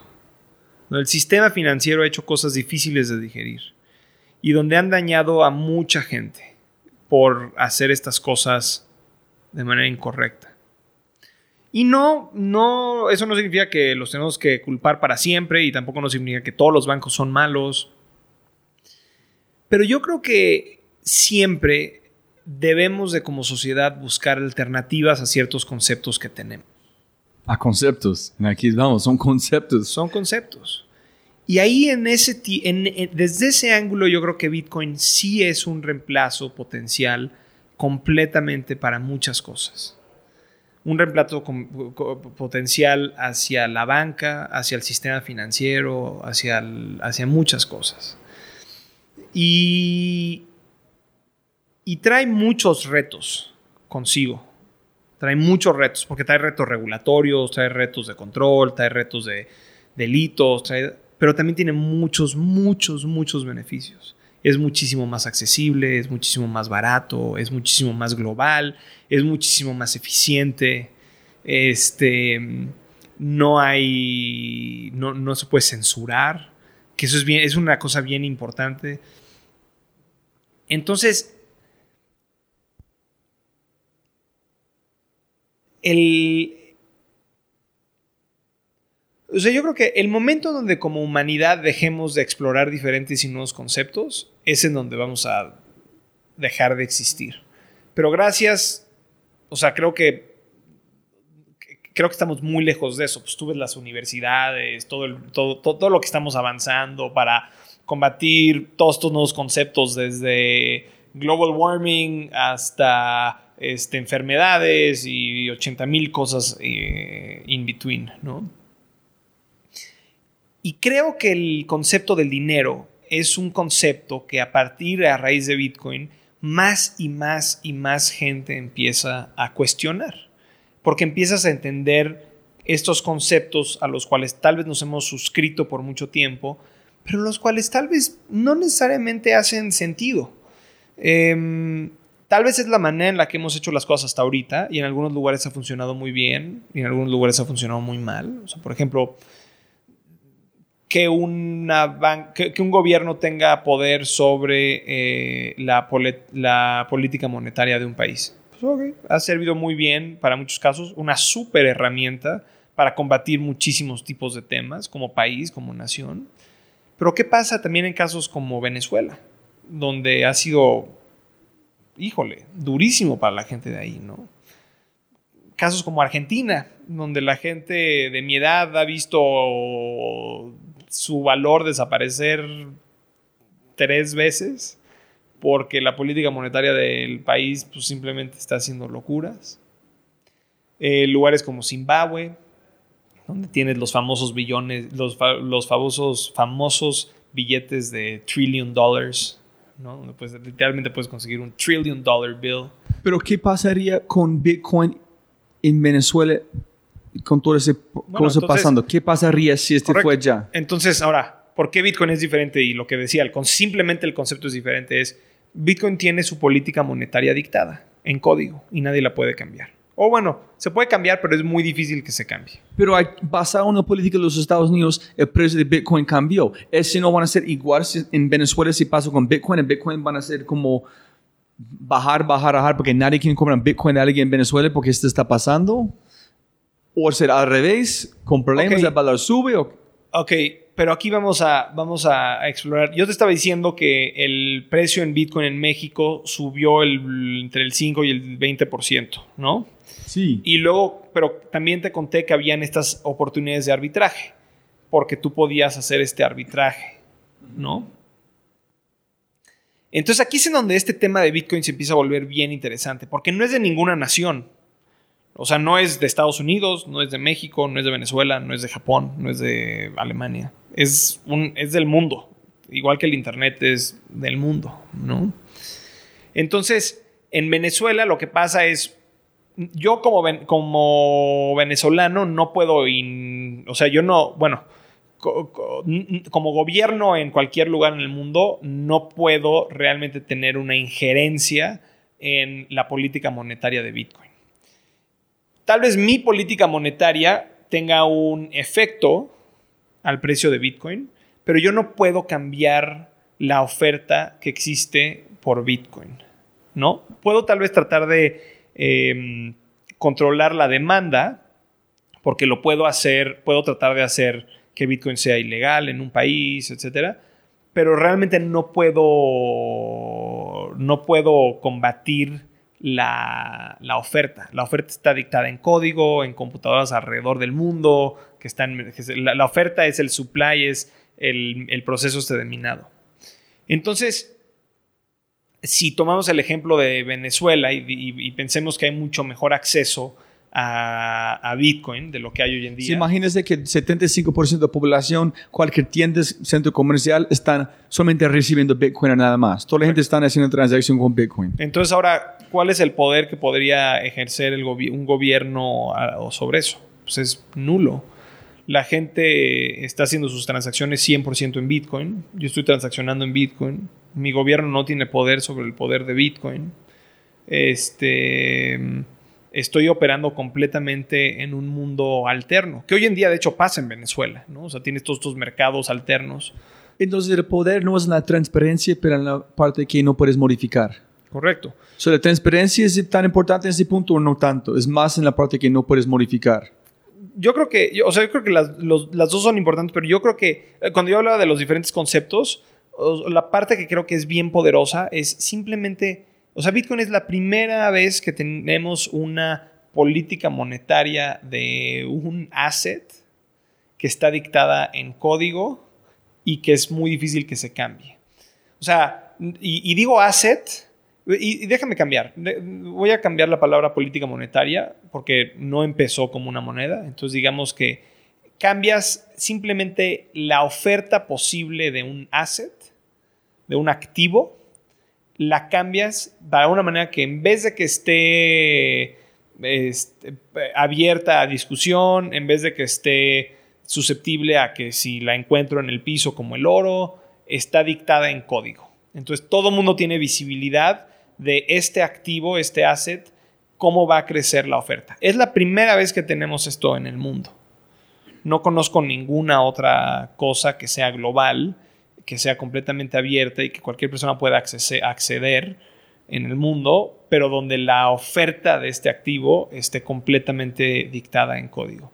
Entonces, ahora, hay mucha gente que toma esto como una ultra crítica para Bitcoin y la razón por la que piensan que no va a funcionar. Y hay otras personas que dicen, "Mm, pues es simplemente algo diferente y hay que ver cómo se comporta. Y creo que estamos aprendiendo mucho cómo se comporta.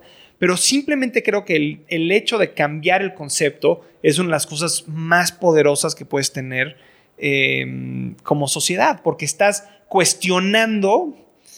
eh, eh, yo siempre lo veo así. Mi, mi, regreso- ya que estamos platicando de mi historia familiar o hace rato, mi abuela nació en México en 1920, mi abuela sigue viva. Este, eres siempre muy bueno con las fechas. no, no Tú, sé. tú no como no olvidaste ninguna fecha. Tú estás pegando la pepa en cada Me, uno. me acordé, me- batallé con la del día de las elecciones de Estados Unidos, pero el, este, mi, mi abuela nació el 20 de abril de 1920. Em, y ella, por un tema familiar, vivió de los cuatro nació en México y ella vivió en Estados Unidos de los cuatro años a los creo que 15 años. Y vivió en Estados Unidos eh, durante la época de la segregación. y luego regresó a México y vivió todo el resto de su vida aquí en México. Y cuando tú oyes las historias de mi abuela, ella vivió en Estados Unidos en, un, en una época en donde el discurso público prohibiría hablar de temas como equidad entre la gente de color y la gente, entre comillas, blanca. Prohibía. Era prohibido el discurso público de un tema como ese. Impensable. Y no porque fuera impensable. Ho- Hoy en día tú ves y piensas en la segregación y lo ves como una locura que pasó y cómo pudo, eh, qué idiotez y cómo pudo pasar esto. Y hoy en día, si lo veríamos hoy en día en el mundo, sería una aberración a cómo hemos progresado como sociedad pero una realidad del mundo que, que muy poquita gente cuestionaba en los 20. Mi abuela nunca lo cuestionó en los 20 porque fue indoctrinada de cierta manera en donde la gente de color tiene diferentes baños. La gente de color no puede entrar a los mismos restaurantes. La gente de color se sienta en otro lugar en los camiones. Y así es como son las cosas. De la misma manera que cuando yo crecí me dijeron que el dinero lo controla el Banco Central y ellos deciden cómo se va a ver y quién va a ser la foto que está. A mí no me preguntaron qué foto quiero yo enfrente este, del último billete que salió. No sé de quién es esa decisión. Me imagino que hay un comité de personas, pero a mí me dijeron así es. Y un día, eh, yo tenía, no sé, ocho años, nueve años, y un día llegaron y me dijo mi papá, Dani, te voy a contar. ¿Ves que tú puedes comprar un chicle con, un, con mil pesos? ¿Sí? Bueno, pues ahora ya solo vas a tener que gastarte un peso para comprarte un chicle.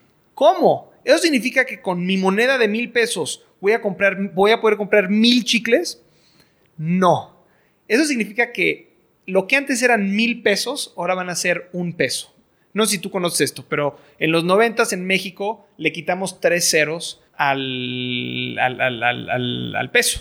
Este, lo que antes eran mil pesos se volvieron un nuevo peso y entonces teníamos los pesos y los nuevos pesos por un periodo de tiempo y luego los nuevos, ya cuando los viejos pesos los quitamos de circulación y ya no habían las monedas, ya no habían los billetes, ya le quitamos el, el nombre de nuevo peso de regreso a peso y hoy en día otra vez son pesos. Pero entonces pasamos de que de cortarle los pesos. Y eso que no sé, digo, se me hace una solución genial, pero, pero es interesantísimo, ¿no? Que simplemente alguien llegó y dijo, ya, hay que quitarle tres ceros a todo y, olvidémonos de, de, eso y este... Y, si antes eran 3 mil pesos por un dólar, ahora van a ser 3 pesos por un dólar, ¿no? Eh, y, ¿Y por qué, pa? ¿Por qué le vamos a quitar? Pues, eh, la verdad que no te sé decir. Este, creo que es para hacerlo más fácil, creo que es para... Pero, ¿y, ¿y, quién decidió? Pues el banco, el banco Central es el que define esto. Ok, y ese fue el concepto que yo tuve. Y yo siempre pienso en este tema, o sea, de la misma manera que mi abuela nunca cuestionó el tema de la segregación, eh, y gracias, eh, o sea, alguien en algún punto empezó a decir, esto es una tontería, y, y, la gente tiene que tener el derecho de voto y la gente tiene que tener el derecho de utilizar los mismos y no puede ser que tengan diferentes escuelas y no puede ser que, o sea, esto es una locura, somos humanos todos, tenemos que eh, matar este concepto completamente y hay que cambiarlo. Pero esa gente pasó de, de ser gente que vivía al margen de lo que estaba aceptado por la sociedad y luego de alguna manera logró hacer un cambio importantísimo durante y hoy en día hasta hoy en día se siente todavía en muchos lugares los efectos de la segregación de los 20 estamos acá, estamos llegando a 100 años bueno no eh, o sea bueno a 100 años de que mi abuela se fue pero o sea tú sigues viendo que hay, hay efectos que han que siguen hasta hoy en día este, teniendo pesos peso de la segregación que, que se vivió en Estados Unidos y yo siempre yo siempre pienso ese concepto de ¿Cuántas cosas hoy en día tomamos por hecho o las damos por hecho que nada más no hemos cuestionado y que tenemos que empezar a cuestionar y cambiar la manera en la que pensamos en estos conceptos? Y creo que desde, desde ese punto de vista, cripto y blockchain y Bitcoin es definitivamente una de esas.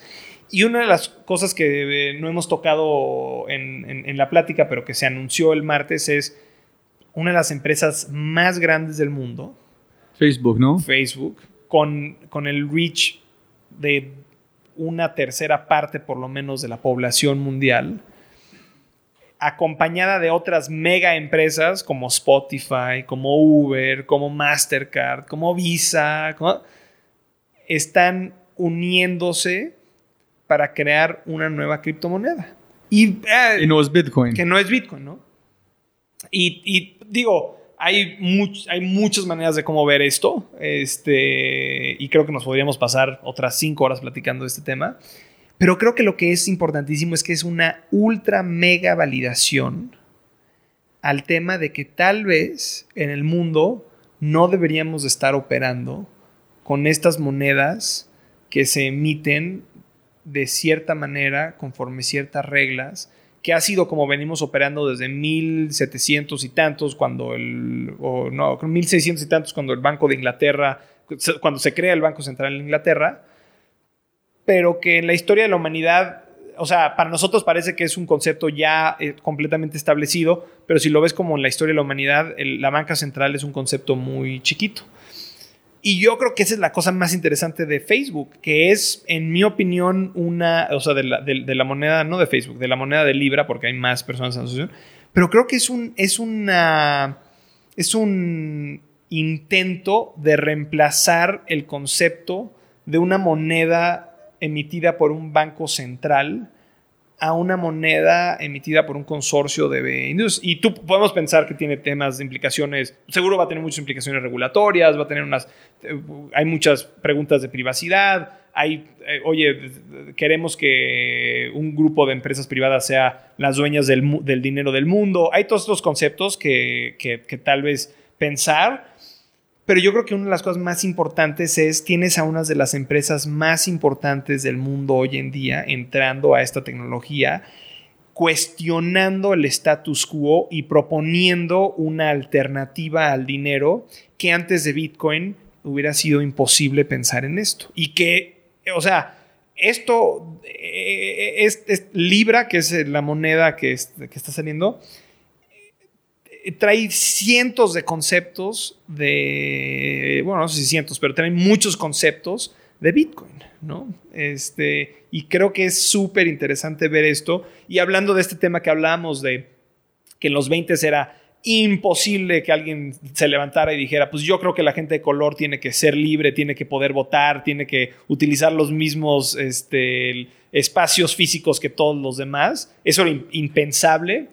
Eh, yo te diría que hace 10 años, antes de que existiera Bitcoin, era impensable que alguien se levantara y dijera, hay que crear una nueva, una nueva moneda que se pueda utilizar completamente alrededor del mundo, que la- las empresas más grandes de tecnología en el mundo estén detrás de ella y que tenga un reach más grande que cualquier banco central tiene hoy en día porque, porque pues sí.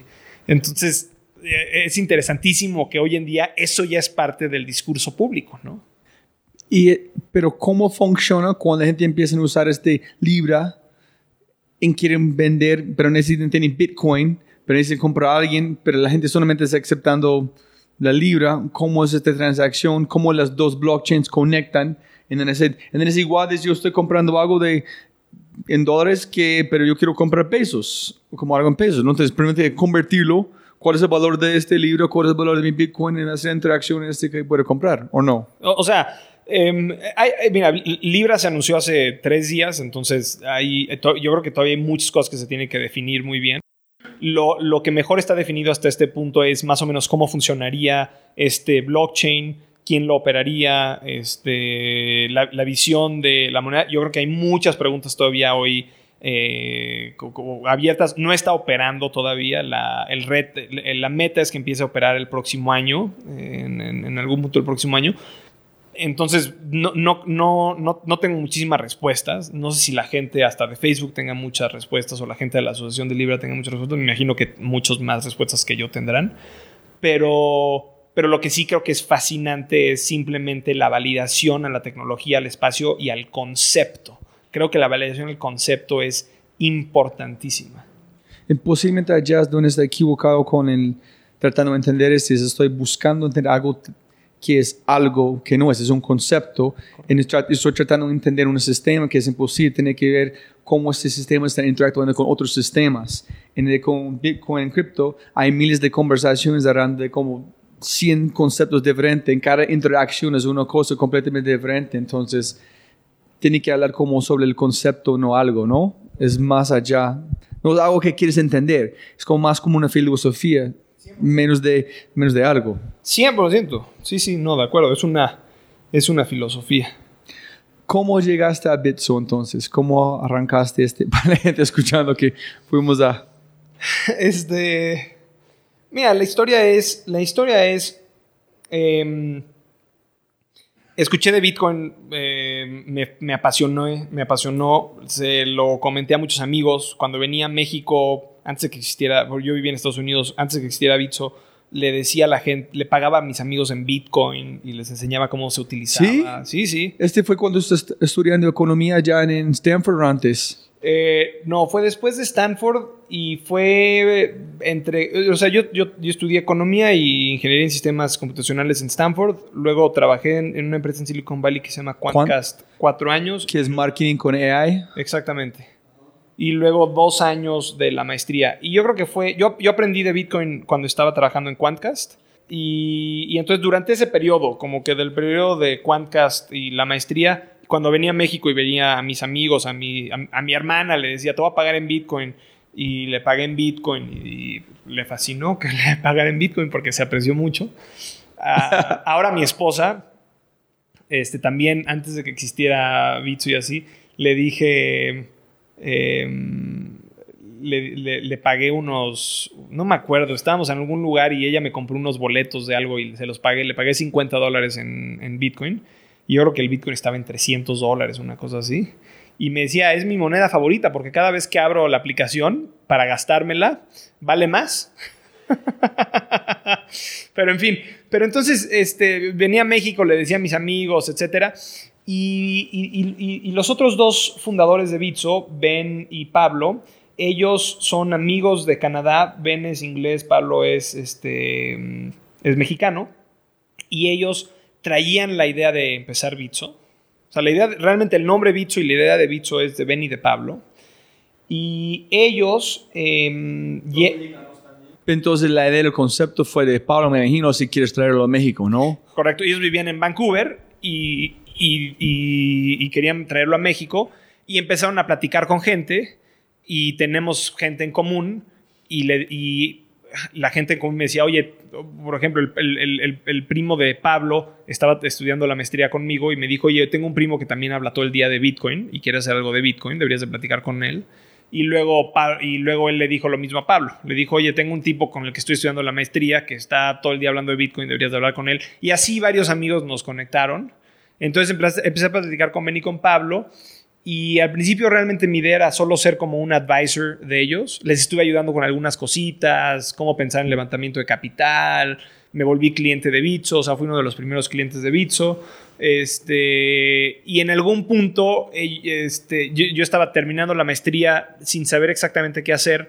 Ellos traían este tema y ya no me acuerdo exactamente cómo fue, pero creo que Ben en un momento como que tiró la, el anzuelo y dijo como, ¿considerarías venirte a trabajar a Bitso? Y, les dije, sí, creo que me fascinaría. Y ahí hicimos un deal de cómo entrar y ya me, me uní al proyecto. Me uní al proyecto eh, completamente 100% formal, 100% apenas el día que me gradué de la maestría, al día siguiente estuve 100% en Bitso. En serio. So, estás en Harvard, todavía hablando de este, en ya, el momento que terminó, estoy 100% allá. el momento. De hecho, es interesante porque no fue planeado, pero el día de mi graduación de la maestría firmé los documentos. Porque fue una transacción interesante la de, la, de cómo me uní formalmente a Bitso, porque invertí un poquito de dinero en la empresa y, este, y- y conseguí a otro inversionista que es DCG, que es uno de nuestros inversionistas más importantes, que invirtiera en la empresa. Entonces fue como todo un deal en donde este, ya me incorporaba yo tiempo completo y DCG entraba con nosotros. Entonces, el día que firmamos todo ese papeleo fue el día de la graduación. De hecho, lo firmamos en la mañana, lo mandé por fax y, y luego ya de ahí me fui a la, a la graduación. Fue como pero, pero estuve trabajando pero como que una, no sé si un año, pero por lo menos seis meses, mucho más. Como un año, este, pero los primeros seis meses muy poquito y los últimos seis meses un poquito más. Entonces, mira, estoy finalmente empezando a entender por qué es tan lejos para mí, no funciona, no, no cuadran otras cosas. Es, ustedes no están hablando de, oye, yo tengo una idea para arrancar un sistema de domicilios. No está hablando de una idea, está hablando de una filosofía. Ay, yo conozco dos pers- personas que están hablando de estoicismo también. Tú tienes que hablar con ellos, su fi- filosofía de estoicismo, cómo funciona. Ah, ¿qué podemos hacer? Ah, ar- armamos una escuela de estoicismo que aplican esta cosa. So, cada persona que trabaja con Bitcoin o cripto es aplicando su propia filosofía con este, en arrancando aplicaciones diferentes con su propia filosofía, cómo debe, debe ser la funcionalidad de cripto para ellos. 100%. Ah, ok. 100%. Y yo creo que ese es uno de los retos más grandes de la tecnología y también de las oportunidades. Porque no hay una asociación que te diga cómo tienes que interactuar con cripto o con Bitcoin. No hay, una, no hay un instructivo que te diga cómo se tienen que hacer las cosas. Es una tecnología, es una nueva herramienta que existe y que depende del uso que nosotros le demos. Entonces, esa es una de las cosas como más interesantes de, de- de todo esto, que es que pues, la gente de, que está interactuando con Bitcoin o con cripto, pues está interactuando como ellos creen que debemos de estar interactuando. Algunos serán solo especulación, algunos serán gente que quiere hacer cosas con la tecnología, algunos serán otras cosas, pero eh, to- todo el tema es simplemente este, repensar cómo podrían funcionar las cosas con este nuevo paradigma. Sí, y si, te, y, si, y si yo me creo tu filosofía y quiero competir contigo en esa filosofía, pues puedes. Pero sí vemos, por ejemplo, o sea, hasta en los exchanges, que nosotros somos un exchange, pues nuestra filosofía em- está empezando a cambiar muchísimo sobre qué es lo que queremos hacer después, hasta como exchange, ¿no? Como quere- queremos, listar 80 mil cosas o queremos listar solo algunas, queremos listar cosas que realmente puedan tener valor de cierta forma para la gente o no, y como que to- todas las, cómo pensamos en esta oportunidad y en este reto es, yo diría que muy personal de Bitso. ¿Y cuál fue el propósito en la filosofía de, de- de Pablo que compartió a vos, que tú diste de una? Yo puedo hacer cualquier cosa después de dos escuelas, pero yo quiero hacer este. ¿Qué filosofía o qué parte vendió a vos que tú dijiste, esa es mi vida, ese que yo voy a hacer? Sí, mira, yo te voy a decir, yo creo que eh, al principio, al mero, mero principio, eh, era simplemente creemos que Bitcoin es interesante y que se puede utilizar para mil cosas y que se va a utilizar para mil cosas y que tenemos que construir infraestructura. Y que es- ya construimos infraestructura en, ya se construyó infraestructura en Estados Unidos, ya se construyó infraestructura en Europa, se está construyendo infraestructura en Asia y hay que construir infraestructura en Latinoamérica. Entonces, yo creo que el prim- el primer, la primera parte que era interesante era la humildad de no saber a dónde nos va a llevar esta cosa, pero que había una oportunidad muy grande en darle acceso a la gente a esta tecnología. Bueno, tú hablas de infraestructura, ¿qué, está, qué referencia? Sí, a lo que me refiero es, eh, si eres un mexicano, antes de que existiera Bitso, era muy difícil o imposible comprar Bitcoin. Ah, entonces ustedes son el medio de conectar con el mundo real a México. De hecho, nuestros primeros decks decían algo así como el puente con la nueva economía digital, una cosa así. Y luego lo que pasa es que empiezas a soñar con la gente con la que trabajas, pues de todos estos temas, ¿no? Y te pones a pensar, podremos utilizar esto para remesas, podremos utilizar esto para inclusión financiera, podríamos inclu- incluir esto para darle más libertad a la gente, este, de cómo, de cómo usar su dinero y empiezas a como que platicar. Y luego la cosa que también pasa es que la industria también empieza a avanzar. Entonces de repente empiezas a ver y dices, bueno, pues ya construí infraestructura en México, pero pues no hay infraestructura muy buena en este otro lugar. Eh, por- y luego em- se empieza a construir infraestructura en este otro lugar. Y empiezas a hacer cosas como que muy increíbles, ¿no? Y, por ejemplo, uno de los primeros productos que hicimos era un producto de mover dinero a la India. Entonces conseguimos una, una pequeña agencia de viajes que le costaba carísimo mover el dinero a India y se tardaba muchísimo y el proceso que tenían era complicadísimo. Y les dijimos, creo que, y era, o sea, Pablo, Pablo había ido a ese viaje con esa agencia un año antes y, y- y les dijimos, les construimos un producto para mover dinero a la India que sea mucho más barato, que sea mucho más rápido y donde tu proceso sea mucho más simple. Tu proceso como agencia sea mucho más simple. Dijeron, ok, y se los construimos y estaban maravillados. Decían, qué increíble, nunca habíamos interactuado con algo tan impresionante. Pero ustedes solamente de- decidieron inventar una forma de mover plata entre México y India. Correcto, que utilizaba Bitcoin como el medio de transmisión. Y la razón era porque esta agencia de viajes era muy chiquita, entonces nadie ningún banco le daba muy buen servicio. Este, esta agencia de viajes eh, le cobraban mucho cuando hacía las transferencias y, entonces tenía que hacer toda la transferencia al mismo tiempo. Porque entonces ellos recolectaban el dinero de las 20 personas que iban al viaje y ya que lo recolectaban, lo mandaban todo. Pero entonces tenían dos problemas muy grandes, que era que si Juanito no había pagado, no podían mandar el dinero porque luego mandar el dinero solo de Juanito era muy costoso. Entonces tenían un tema de logística importante porque si Juanito se tardaba mucho en pagar, luego ellos tenían que pagar los hoteles, a los conductores, a lo que sea que estaban organizando en la India. Y del otro lado, el otro problema que tenían era exactamente lo que decía, que aunque, aun- a- o sea, aunque Juanito pagara temprano, ellos tenían que reservar estas cosas antes. Entonces tenían un tema de que siempre andaban poniendo su plata, ¿no? Entonces decían, ok, para, como ellos lo hacían eran, bueno, imagínate que, no me acuerdo, imagínate que eran 500 dólares para hacer este viaje, digo, por decir algo, y decían, "Pa- para, me tienes que dar 100 hoy y luego me pagas los otros 400 en 5 meses o lo que sea. Y los 100 era para el interés, ¿no? Para, para, para que esa gente mostrara interés y ya con esos 100 ellos reservaban los hoteles y eso. Pero como esos, esos 100 que tenían de cada persona eran muy caros mandarlos a la India, entonces ellos tenían que en la India poner dinero para reservar los hoteles o empezar a construirlos. Tenían un tema ahí de capital también, era una agencia muy chiquita. Y entonces lo que nosotros les construimos era una cosa que cada que una persona pagaba los 100 dólares, se movía instantáneamente a rupias a la India, a costos súper chiquitos. Y luego, cada vez que este.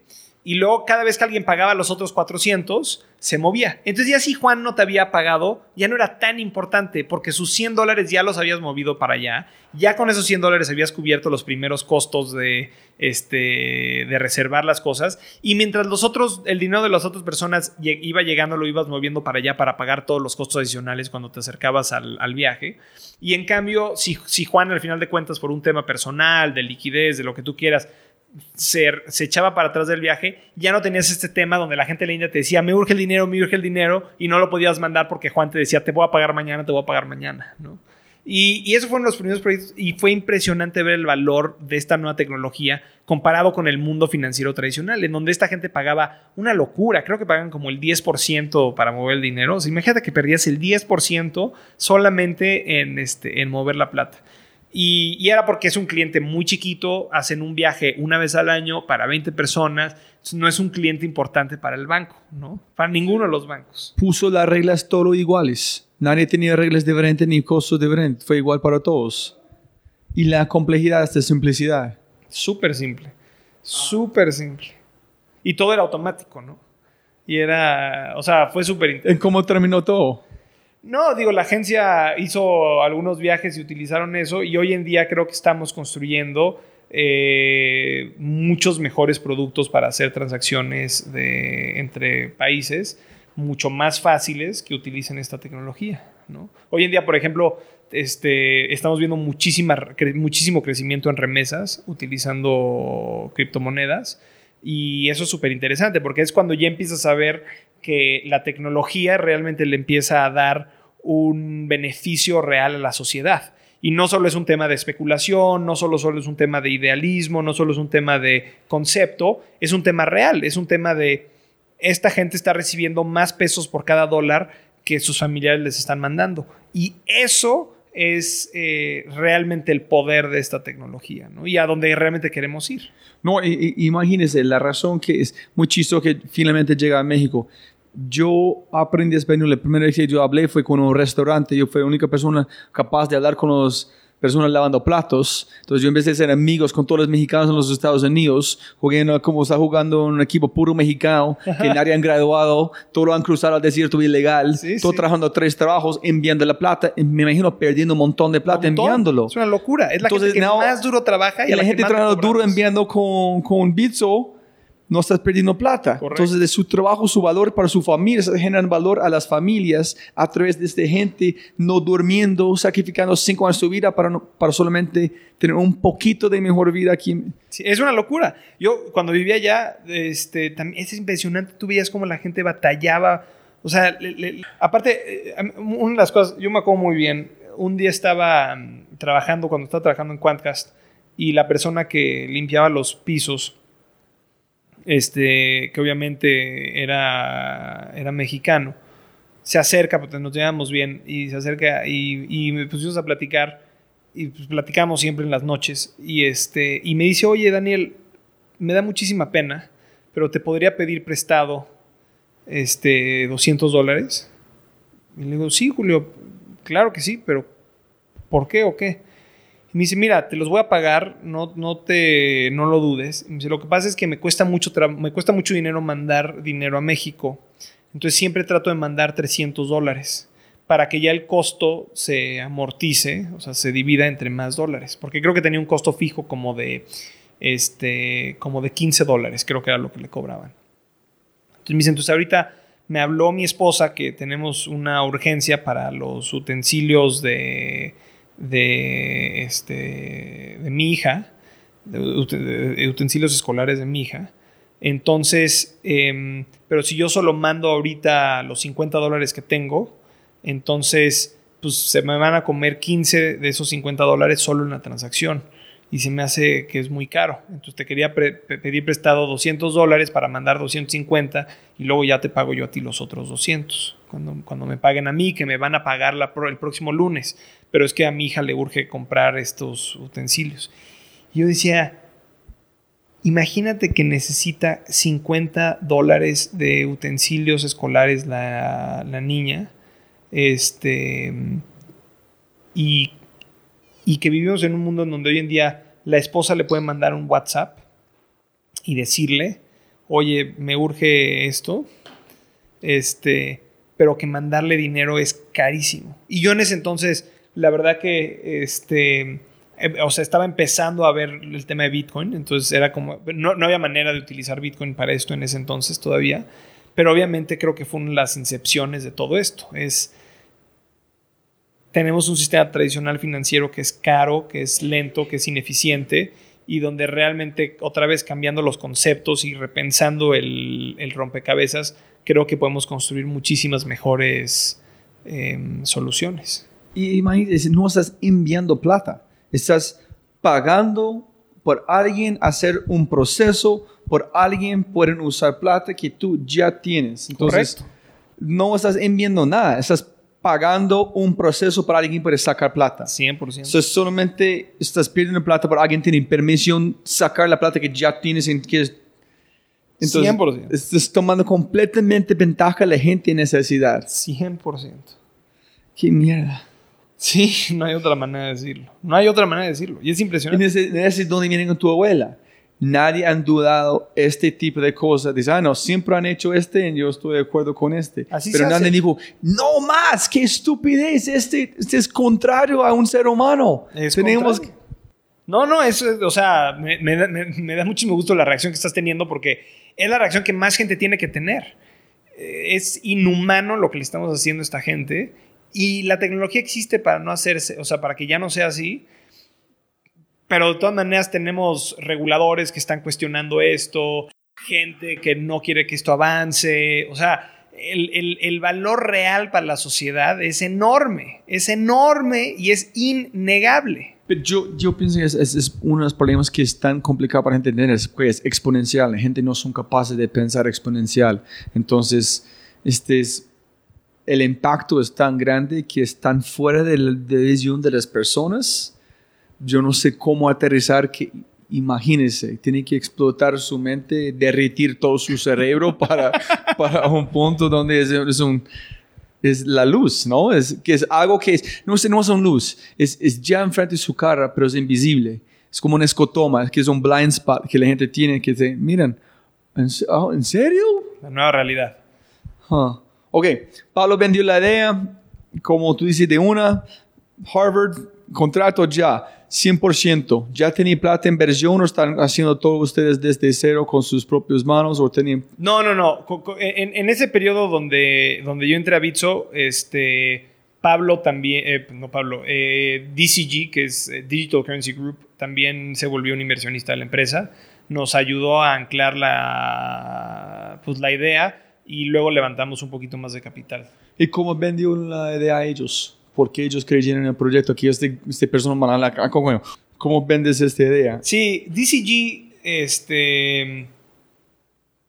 la, la- la- la persona, el CEO de, DCG, porque es una empresa, eh, él realmente hizo. Él- él estaba muy metido en el tema de Bitcoin, ¿ya? O sea, ya veía el tema de Bitcoin y estaba buscando inversiones en, en, en Latinoamérica. Ok. O bueno, en- alrededor del mundo realmente. Eso fue Entonces, un match perfecto. fue un match súper bueno. Fue un perfecto match. Chévere, chévere. Entonces ustedes arrancaron y menos de, tú, tú fue, tú fuiste empleo, también vendiste este, gente puede escuchar el podcast de RC Cars. Ajá. Ese fue su primer emprendimiento en un sentido. Sí, sí, seguro. Aquí es la pregunta que yo no entiendo todavía, es ¿qué te hizo decidir convertirte en emprendedor? Entonces, que he hablado nunca, tú di- cuando a la gente me pregunta, ¿qué haces? Soy un emprendedor. Me imagino que tú nunca dijiste eso en tu vida, ¿no? No, nunca. De hecho, no conocía la palabra hasta mucho después. Ah, sí. Entonces, ¿qué significa esta palabra para vos? Para mí, la única cosa es que amo esta palabra es The Hero's Journey. Es una, la gente cuando ellos dicen yo soy un emprendedor, sí, sí o no, es su excusa para arriesgarse en buscar un camino nuevo, una aventura. Eso es porque me gusta la palabra, pero no sé si es importante decir o usar o es, o es una Es- sofisma de distracción. No, no, mira, yo te, yo te diría que no puedo hablar por Ben o por Pablo. Eh, yo- pero yo diría que para nosotros esto nunca fue mm, para volvernos emprendedores. O sea, no, la, meta nunca fue quiero ser emprendedor. La, meta, para mí nunca fue quiero ser mi propio jefe, nunca fue, o sea, todas estas cosas que te dicen como a los emprendedores les gusta ser su propio jefe, a los emprendedores, no es cierto, yo trabajé por otros jefes y lo disfruté muchísimo. Eh, y es más, a veces, a, veces cuando, cua- cu- las cosas se ponen muy difíciles cuando emprendes, y, a veces hay veces que digo, híjole, ¿cómo me gustaría nada más levantarme e ir a, hacer lo que alguien más me diga y no preguntar? Porque, pues, mucha, o sea, la empresa depende de nosotros, ¿no? Y, y- y es difícil. Y yo diría que para mí nunca fue un tema de de quiero ser mi propio jefe, quiero emprender, quiero ser el, quiero ser el jefe de la empresa. No, no, no fue eso. Yo diría que para mí el tema fue, si yo no hago esto, ¿quién más lo va a hacer? Creo, creo que eso fue gran parte. O sea, yo decía, yo decía, soy, soy mexicano, estoy educado en el extranjero, eh, estoy early en el mundo de Bitcoin. O sea, supe del mundo de Bitcoin por circunstancias. Un muy buen amigo de la carrera me contó de esto. Em, estoy en un punto en, mi vida en donde estoy acabando un ciclo con la maestría y tengo que encontrar algo nuevo que hacer.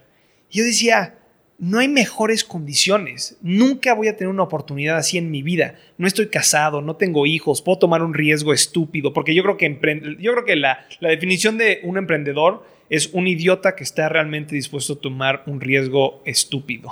o sea, porque es, es enorme el riesgo que tomas con estas cosas, ¿no? Pero hay mucho para hablar sobre este. Para mí no es el riesgo, es no intentar. Porque si tú, Exact- bueno, 100%. porque si lo ves vos de su percepción de Harvard y Stanford, me imagino que a través de su grupo rodeando tiene una percepción más amplia, que es como ese es porque entendiste el mundo de dónde van con Bitcoin, con cripto. Estoy en un momento perfecto, estoy en este punto de inflexión, en esta curva de exponencial y dos tuviste algo para su país que nadie más está haciendo. Entonces, si yo no hago este, ¿quién más van a ayudar a mi gente? ¿Quién más van a saber esta gente de estos costos estúpidos? ¿Quién más van a decir, no, tenés que tomar agua del otro como fuente? Toma en el mismo lugar. No usa el baño diferente. Todos usamos el mismo. 100%. 100%. O sea, e- estoy 100% de acuerdo. Hay- había un riesgo enorme de no hacer esto. Sí. Sí, sí, 100%. Lo dijiste muy bien. Yo, yo, yo creo que fue súper importante eso. Pero, pero y, y en mi cabeza siempre era, esto e- es, el, es una súper oportunidad, es un súper momento, es un súper, este, o sea, no, no, yo, espero que se me presenten muchas oportunidades en la vida, pero siempre pienso que si nunca se me vuelve a presentar una vida, una, una oportunidad en la vida como esta, fui extremadamente este, suertudo de estar en el tiempo correcto, con los socios correctos, este, en el lugar correcto para tomar un riesgo grande y hacer algo que nunca, o sea, y hacer algo que ha sido, digo, Bitso ha sido súper exitoso, hemos crecido muchísimo, creo que tenemos una ambición muy grande y queremos seguir creciendo muchísimo, pero, pero sí, pero sí ha sido un, sí ha sido, o sea, ha sido un reto enorme, pero ha sido muy mágico también. Sí, ese me imagino. El reto, y es, es, es muy chévere también con que haces con, en su en tecnología en este mundo de Bitcoin, es cuando una empresa normal tiene cambios, ellos pueden modificar muy rápido en tiempo real, pero los cambios que pasan en su mundo son saltos cuánticos en un sentido, ¿no?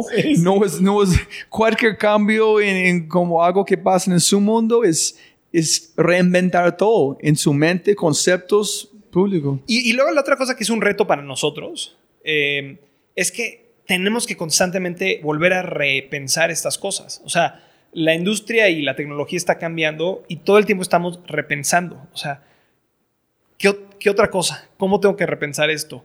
¿Qué- Los, las, los supuestos que tenía hace seis meses siguen siendo válidos. ¿Qué cosas están pasando que debería estar viendo?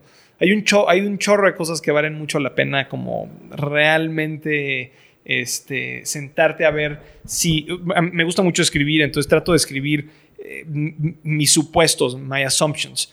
Entonces lo- los escribo y, y trato de cada cuatro o seis meses volverlos a leer y es impresionante cómo, cómo cambias, ¿no? Cómo vas cambiando todo el tiempo. Me imagino que tú eres un fan de Charlie Munger o no. Me gusta mucho. Sí, en su, en su libro como eh, de Charlie Munger's Almanac. Ese, es- ese cambia mi vida pensando en modelos mentales. Correcto. En ese es que tiene, entonces, ese es que es Bitcoin en cripto, es un modelo mental, no es algo.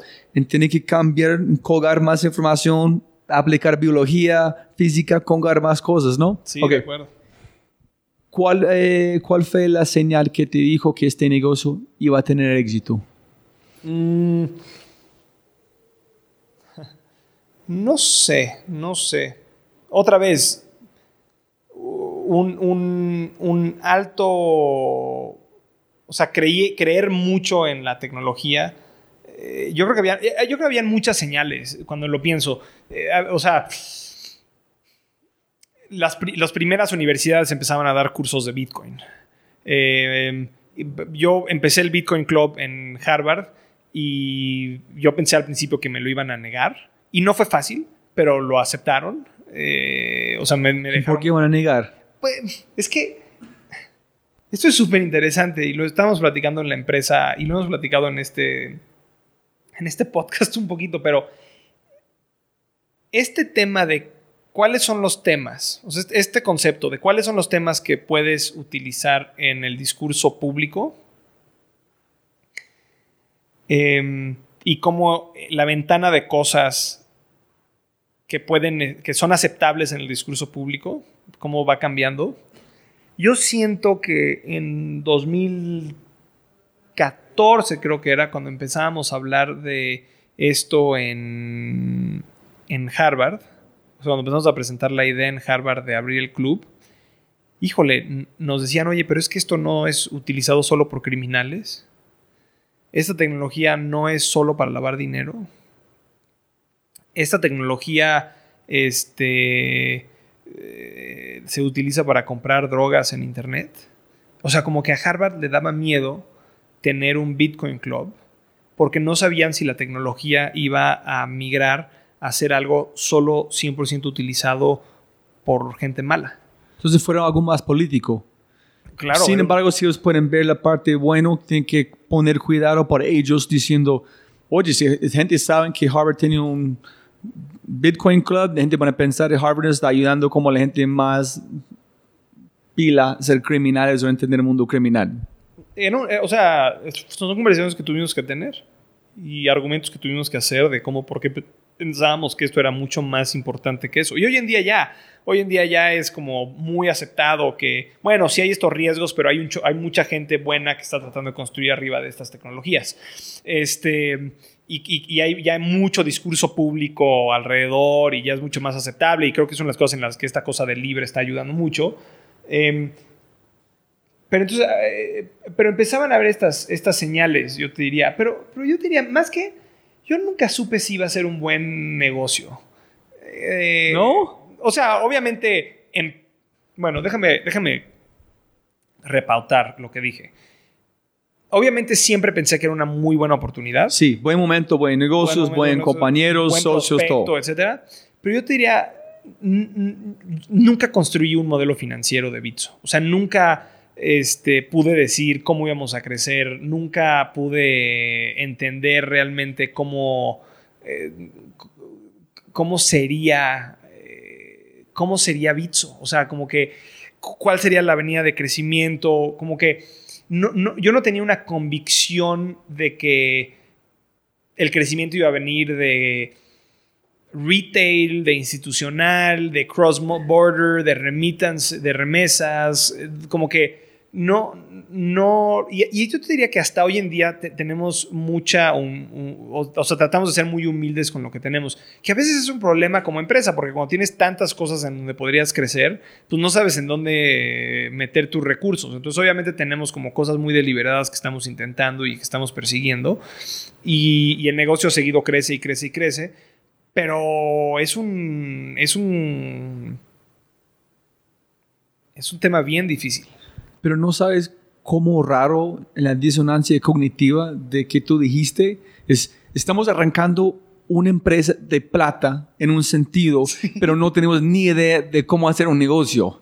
Es, es, O sea, teníamos, teníamos la idea de que, bueno, a ver, si conectamos a gente y hacemos, construimos este puente, podemos cobrar por cada transacción y entonces si cobramos por cada transacción, ahí podemos ganar dinero. Y luego era un tema de, pero ¿y por qué la gente va a querer transaccionar? Es un tema porque la gente va, es curiosa y solo quiere comprar Bitcoin, es gente que va a especular, vamos a poder atraer a los traders de la Bolsa Mexicana de Valores a que se vuelvan traders en Bitso. O sea, había como todas estas cosas, pero no había un go-to-market strategy muy bueno. Y yo te diría que los primeros, los primeros tres años de Bitso fue un tema de simplemente construir la plataforma. no, en, este, en este también está más validación sobre una filosofía. Correcto. Es cuando arrancamos, sí es plata, pero no fue de la cosa este, fue la filosofía alrededor de la tecnología, no la cosa que es el Bitcoin tal cual. Eso es solamente una consecuencia de usando la tecnología para mejorar la vida de otras De personas. acuerdo, 100%. Ok. Eh, aquí la pregunta que harías diferente si empezaras de nuevo, pero Freddy Vega me dijo, no, mejor pregunta a la gente qué, hici- qué hicieron bien desde los principios. Em, yo creo que hay, ciertas cosas que hicimos muy bien. Yo creo que una de ellas fue que alineamos ciertas visiones muy, muy, muy bien.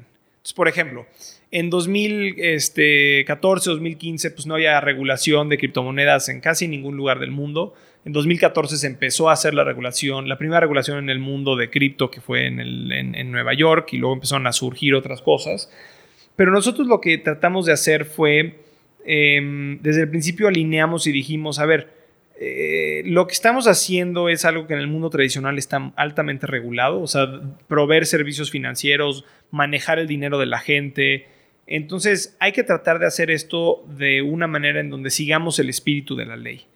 Eh, y, y nos- y alineamos muchísimo ese concepto. Entonces te voy a decir ejemplos muy fáciles de cosas que hicimos que, que- que otros exchanges alrededor del mundo no hicieron y se metieron en problemas, pero nosotros agarramos... Crypto dijimos- exchange. Sí, crypto exchanges. Entonces nosotros agarramos y dijimos como, a ver, la gente para comprar criptomonedas nos manda dinero a nosotros y entonces tenemos pesos de los clientes y estos pesos de los clientes luego se intercambian por bitcoins, ¿no?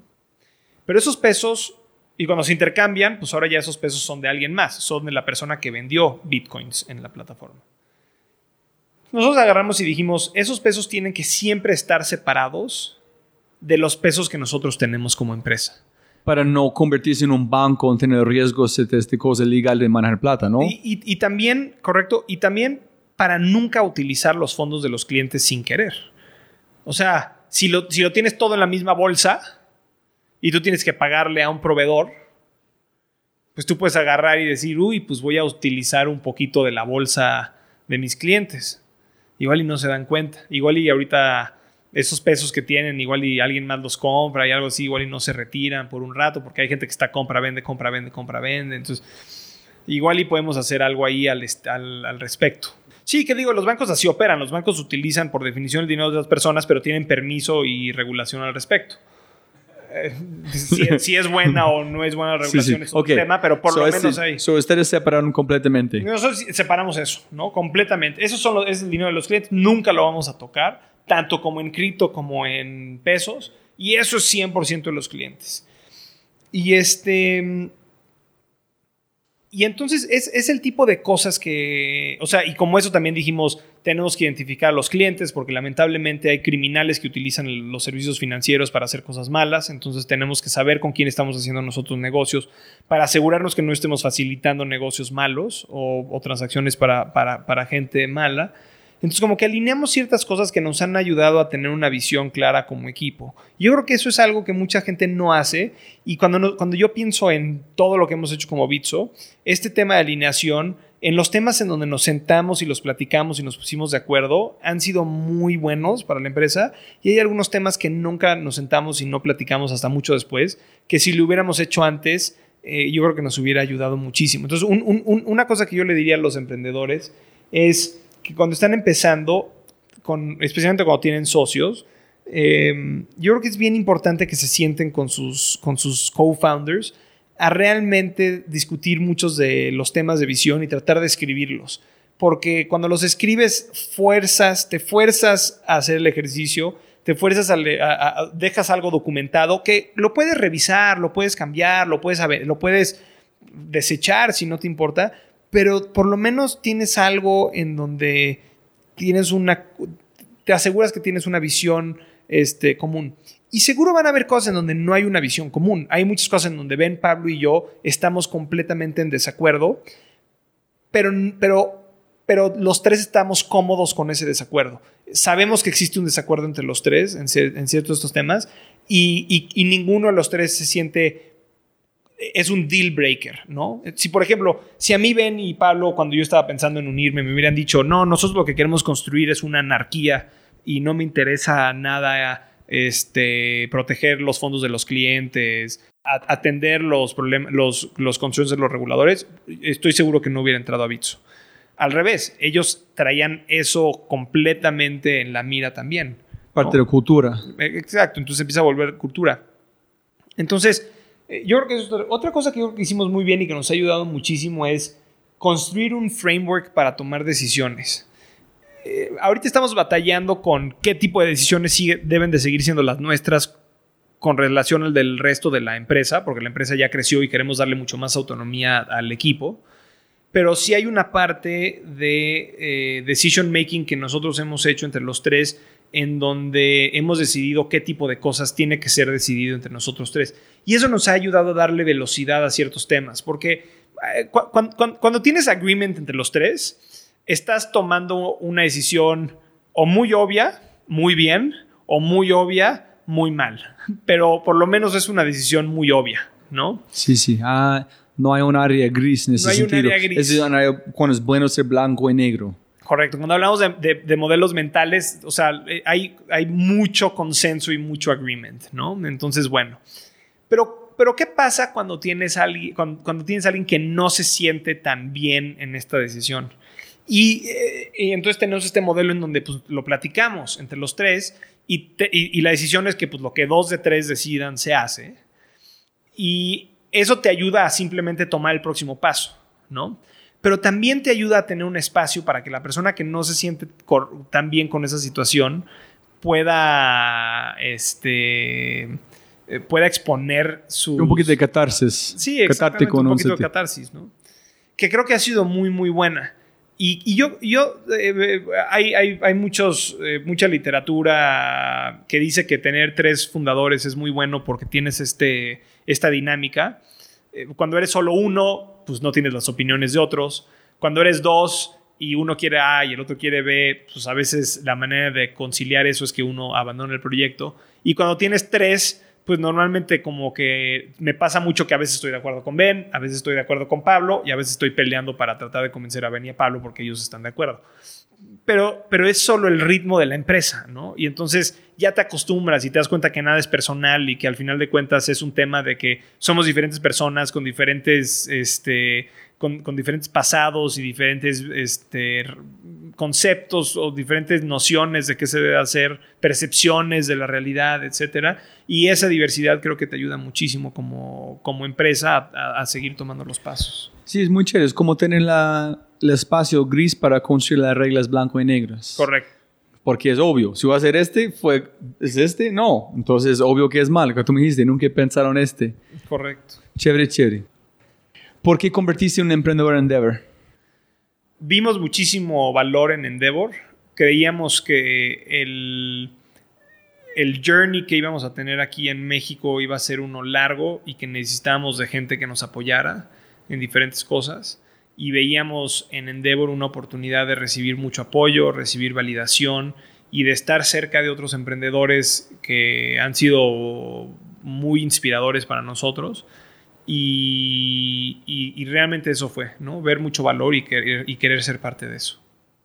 Y creo que Endeavor ha sido buenísimo para nosotros. Con todo, nunca he pensado en este, pero muchos de emprendedores que he hablado eh, tienen que ser una mental- mentalidad completamente diferente cuando empiezas a escalar. Es como crecer de verdad. De contratar 3 a 30 personas, a 100 personas, etcétera, es otro chip. que Es otro tienes- chip. Entonces, cuéntame sobre cuándo empezaste ese punto de inflexión, en qué pasó después como una persona en la empresa, la filosofía y la cultura. Sí, el... O sea, la historia de Bicho es, eh, digo, las primeras oficinas fueron eh, Starbucks, eh, con Ben y con Pablo. Eh, de ahí tuvimos un pequeño coworking space en Central. Bueno, en algún punto utilizamos también la casa de Ben como la oficina. Este, luego un pequeño coworking space, luego una casa pequeña en la Condesa. Luego participamos en una cosa que se llama Mass Challenge, que es Ajá. también un De Boston. Exacto. Y, y operan aquí en México también. Este, operan en México, en Israel, no acuerdo. no. Y ganamos el tema, o sea, fuimos uno de los participantes ahí, entonces nos ofrecieron utilizar sus oficinas como parte del premio, entonces utilizamos sus oficinas. Luego construimos nuestras primeras oficinas estábamos muy emocionados porque era un piso que diseñamos todos nosotros y lo construimos. Y a las seis semanas de estar ahí fue el temblor de septiembre de 2017 y nos quedamos sin oficinas. Gracias a Dios nadie se, o sea, no, nada, nadie tuvo un problema mayor. Más que nada se empezó a mover todo muy duro. y,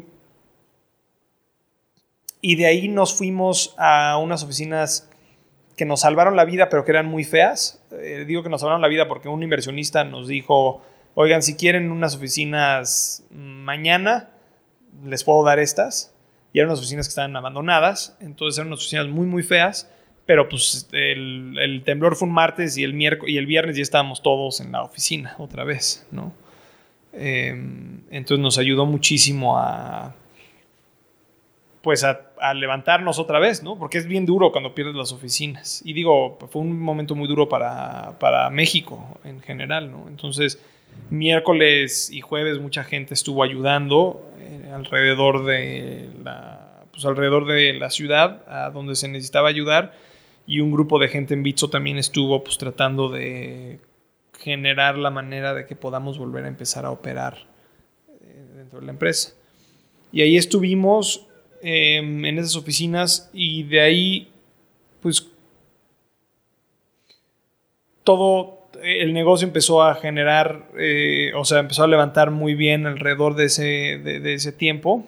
Un poco, un poco, o sea, esto fue, el, el, temblor fue septiembre de 2017. Yo diría que desde mayo de 2017 empezamos a ver un crecimiento importante acompañado en muy gran, en gran parte por, eh, pues por la validación de, de, la tecnología en los medios, yo te diría, como que los medios empezaron a platicar mucho de esto, más gente se empezó a meter a ver qué era, cómo funcionaba, si era real. ¿Fue una estrategia de marketing o solamente fue natural? Eh, es muy difícil de, de discernir esto porque siempre hemos tratado de hablar con medios, siempre hemos tratado de, dar, de, de educar a la gente, etcétera. Pero hubo un movimiento, o sea, pero como que no somos las únicas personas que hacen esto en el mundo. Hay muchas personas alrededor del mundo que hablan de cripto. Entonces, yo, yo creo que fue un esfuerzo de todo mundo, ¿no? Ok, sí, eh, sí. Creo que, creo que formamos parte de ese esfuerzo importante pero creo que cuando lo vemos en la industria, habían miles de otras personas haciendo lo mismo que nosotros estábamos haciendo. Pero no en México. Pero no en México. Entonces, correcto. cuando alguien en los medios dijeron, oye, ese es muy cool, ese es trending, ese es tendencia, ¿quién aquí en México está haciendo? Correcto. Bitso. Entonces, y de hecho, nos empezaron a llegar mucho más inbound del que podíamos este, atender, que era difícil, ¿no? Porque, pues, puta, cuando empiezas una empresa, estás rogando porque alguien escriba algo de ti en los medios y luego cuando empiezas a crecer, todos los medios quieren este, escuchar de ti y no te da tiempo de... Empujar a ser jalado. Sí, exacto. ¿Y este fue en, en mayo? Eh, fue, empezó como en mayo de 2017 y fue realmente todo 2017 hubo un ramp up bien importante. Ok. ¿no? Entonces estaba interesante porque teníamos una empresa que por fin estaba funcionando, pero en una de las peores oficinas del mundo. Literalmente la digo porque poníamos periódico en las ventanas porque no teníamos ni cortinas para tapar el sol que nos daba, le daba a todo el equipo.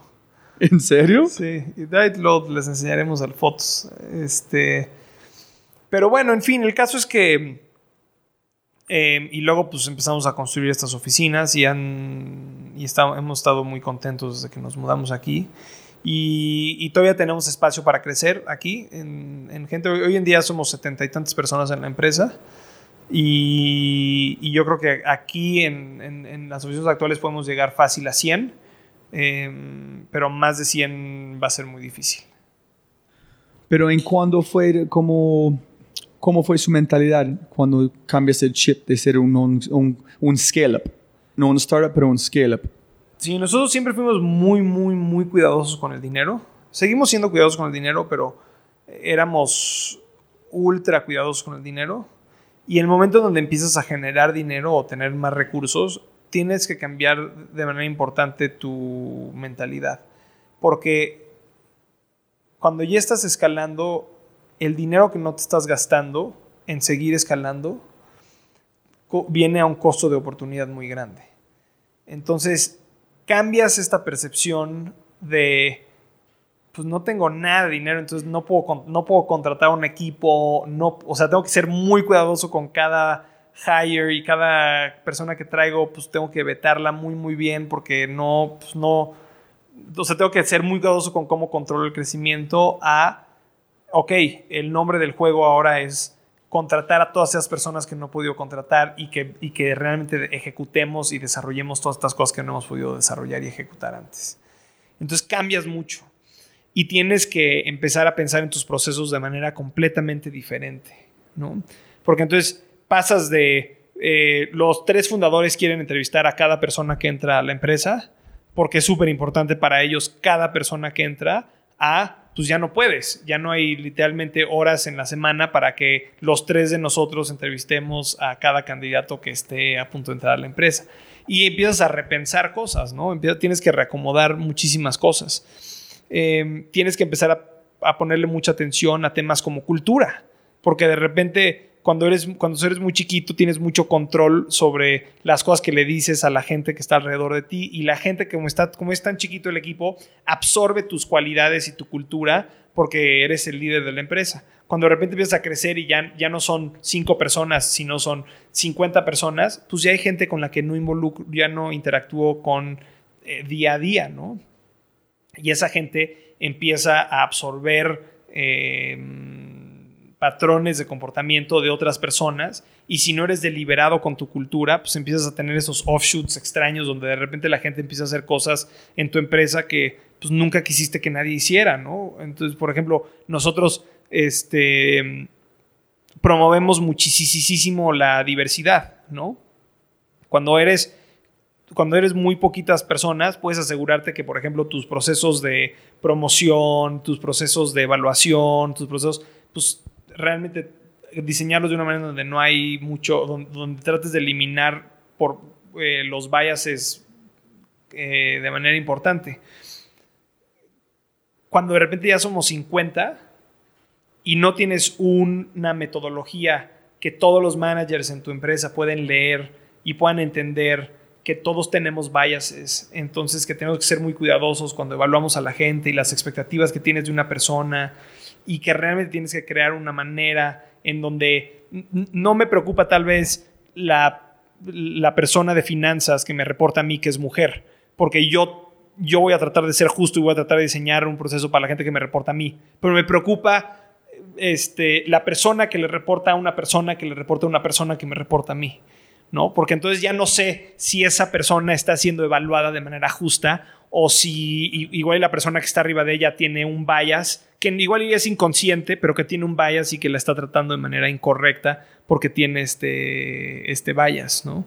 Entonces como que empiezas a pensar en estas cosas, como, bueno, ya no soy yo solamente, ya somos un grupo de personas y cómo, cómo, cómo me empiezo a comportar de manera para que estas cosas que son muy importantes para mí se transmitan eh, a través de toda la, la empresa.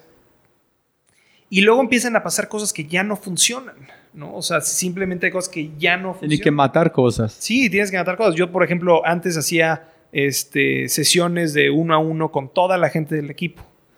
Y que no me importaba si eran de soporte, si eran de ingeniería, si eran de cumplimiento, si era, o sea, y me fascinaba porque te daba un muy buen pulso de qué cosas estaban bien, qué cosas estaban mal, qué cosas este, funcionaban de cierta manera.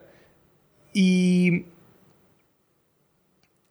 y pues hoy en día es imposible, ¿no? No puedo hacer eso. Entonces, y es algo que me gusta mucho. Entonces, ¿cómo, cómo empiezas a construir maneras en donde recibes la información que, estabas tratando, que yo estaba tratando de coleccionar con esas, con, con esas juntas de otras maneras, ¿no? Entonces, rediseñar los procesos, repensar este, eh, tus políticas, introducir nuevas políticas, eh, relajar ciertas cosas. Eh, por ejemplo, dar más autonomía, súper importante. Porque, pues sí, cuando, cuando, son tres personas, cuatro personas, pues hay. Todo el mundo es completamente. O sea, no hay autonomía tal vez en el grupo, pero hay mucho consenso alrededor del grupo, ¿no?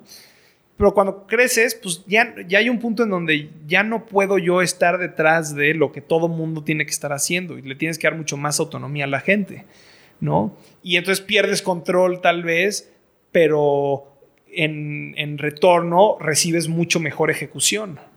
Y, pero son conceptos difíciles porque pues a veces te gusta muchísimo tener muchísima visibilidad, muchísimo control y muchísima injerencia en pues qué está haciendo tu, tu empresa pero pues de repente ya tienes que decir, yo necesito contratar a gente muy buena y dejar que ellos tomen sus decisiones y confiar en ellos, ¿no?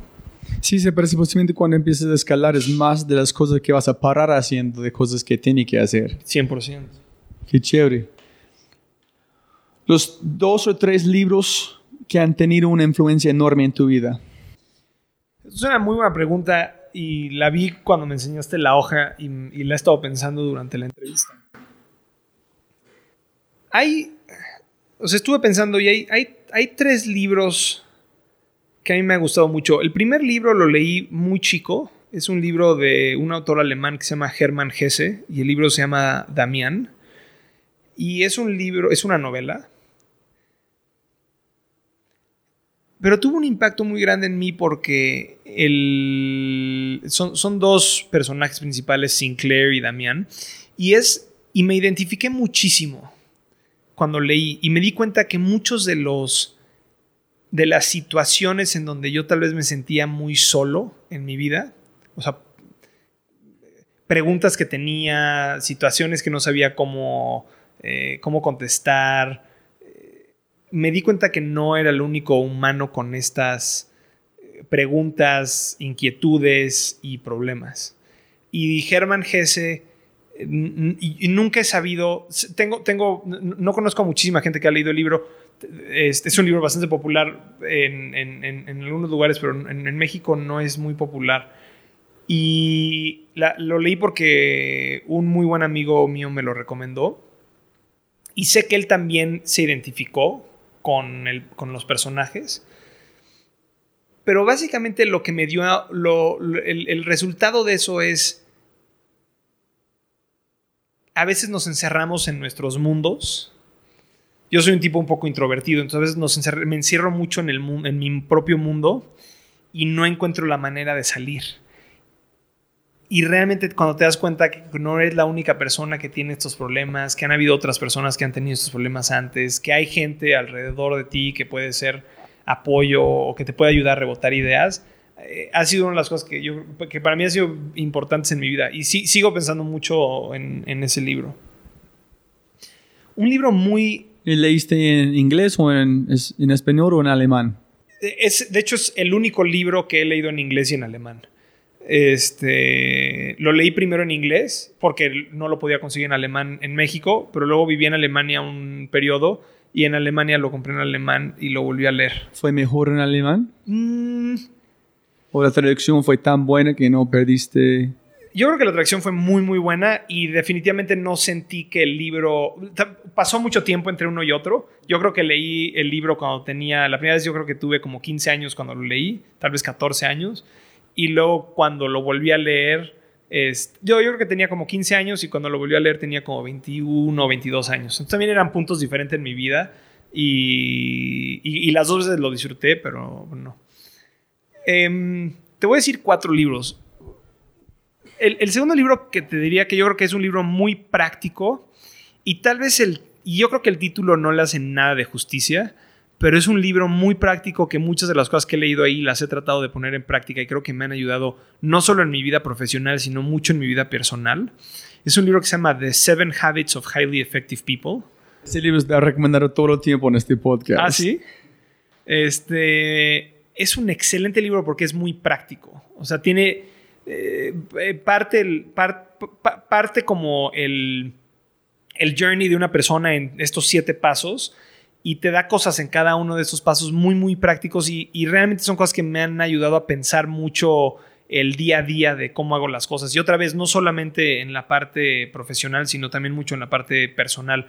Em, hace unos días estábamos teniendo una plática con todo el equipo y, por alguna razón estábamos platicando de temas em, de cómo tener discusiones difíciles con gente o, cómo, rea- cómo- ah no era, era como cómo mantener la compostura cuando estabas muy enojado no o sea y era el, el contexto ahí era pues que igual y alguien que te reporta hace una tontería y le quieres gritar como loco porque hizo una estupidez no y hay un, en yo le estaba, le estaba diciendo al equipo que en este libro había leído este concepto de, se llama Keep, eh, Begin with the End in Mind, que básicamente es antes de que hagas cualquier acción, piensa en, en dónde quieres acabar.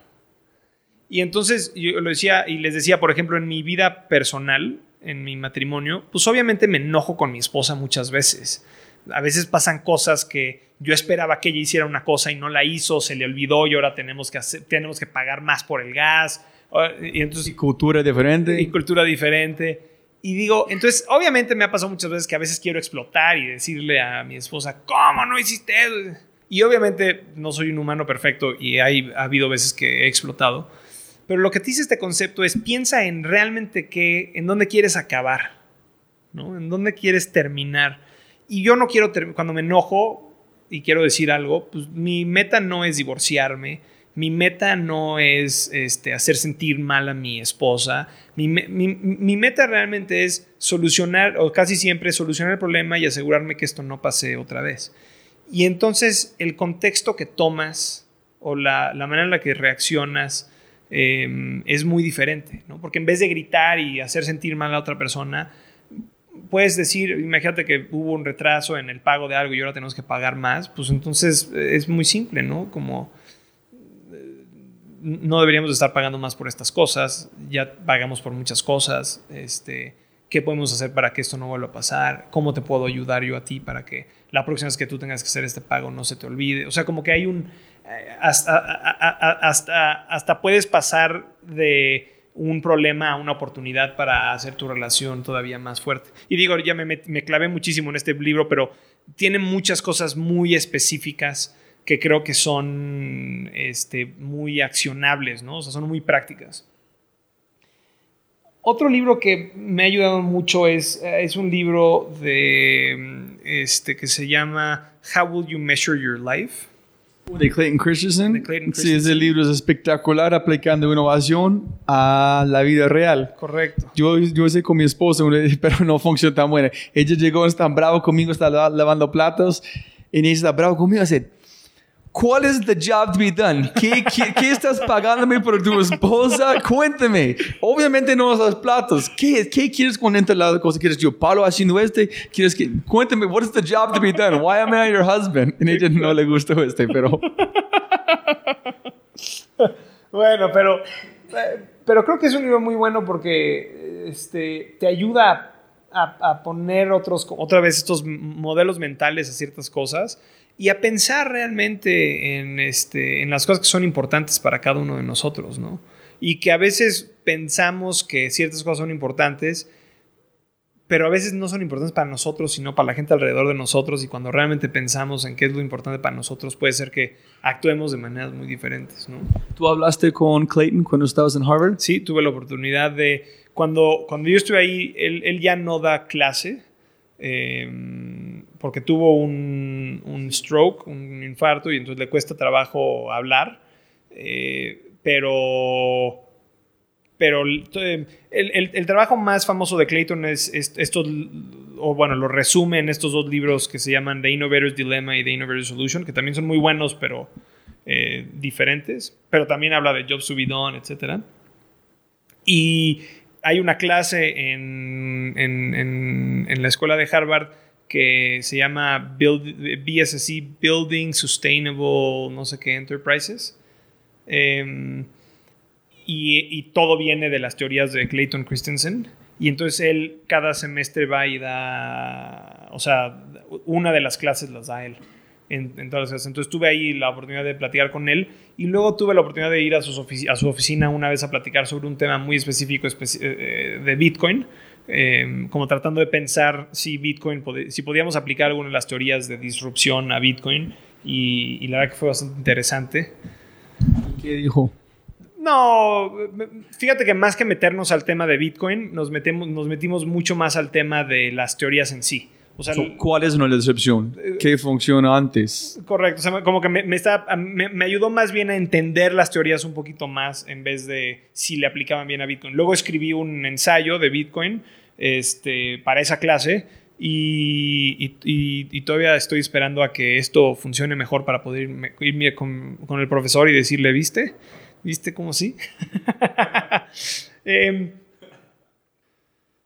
he estado debatiendo si, si, si mencionar un cuarto o no. Este, la, pregunta, la pregunta dice... Eh, O sea, que, eh, en general creo que hay, hay, hay- o sea, hay muchos libros de, de- de negocios, hay muchos libros de, de, de filosofía. Creo que, creo que el- los tres que di es uno de...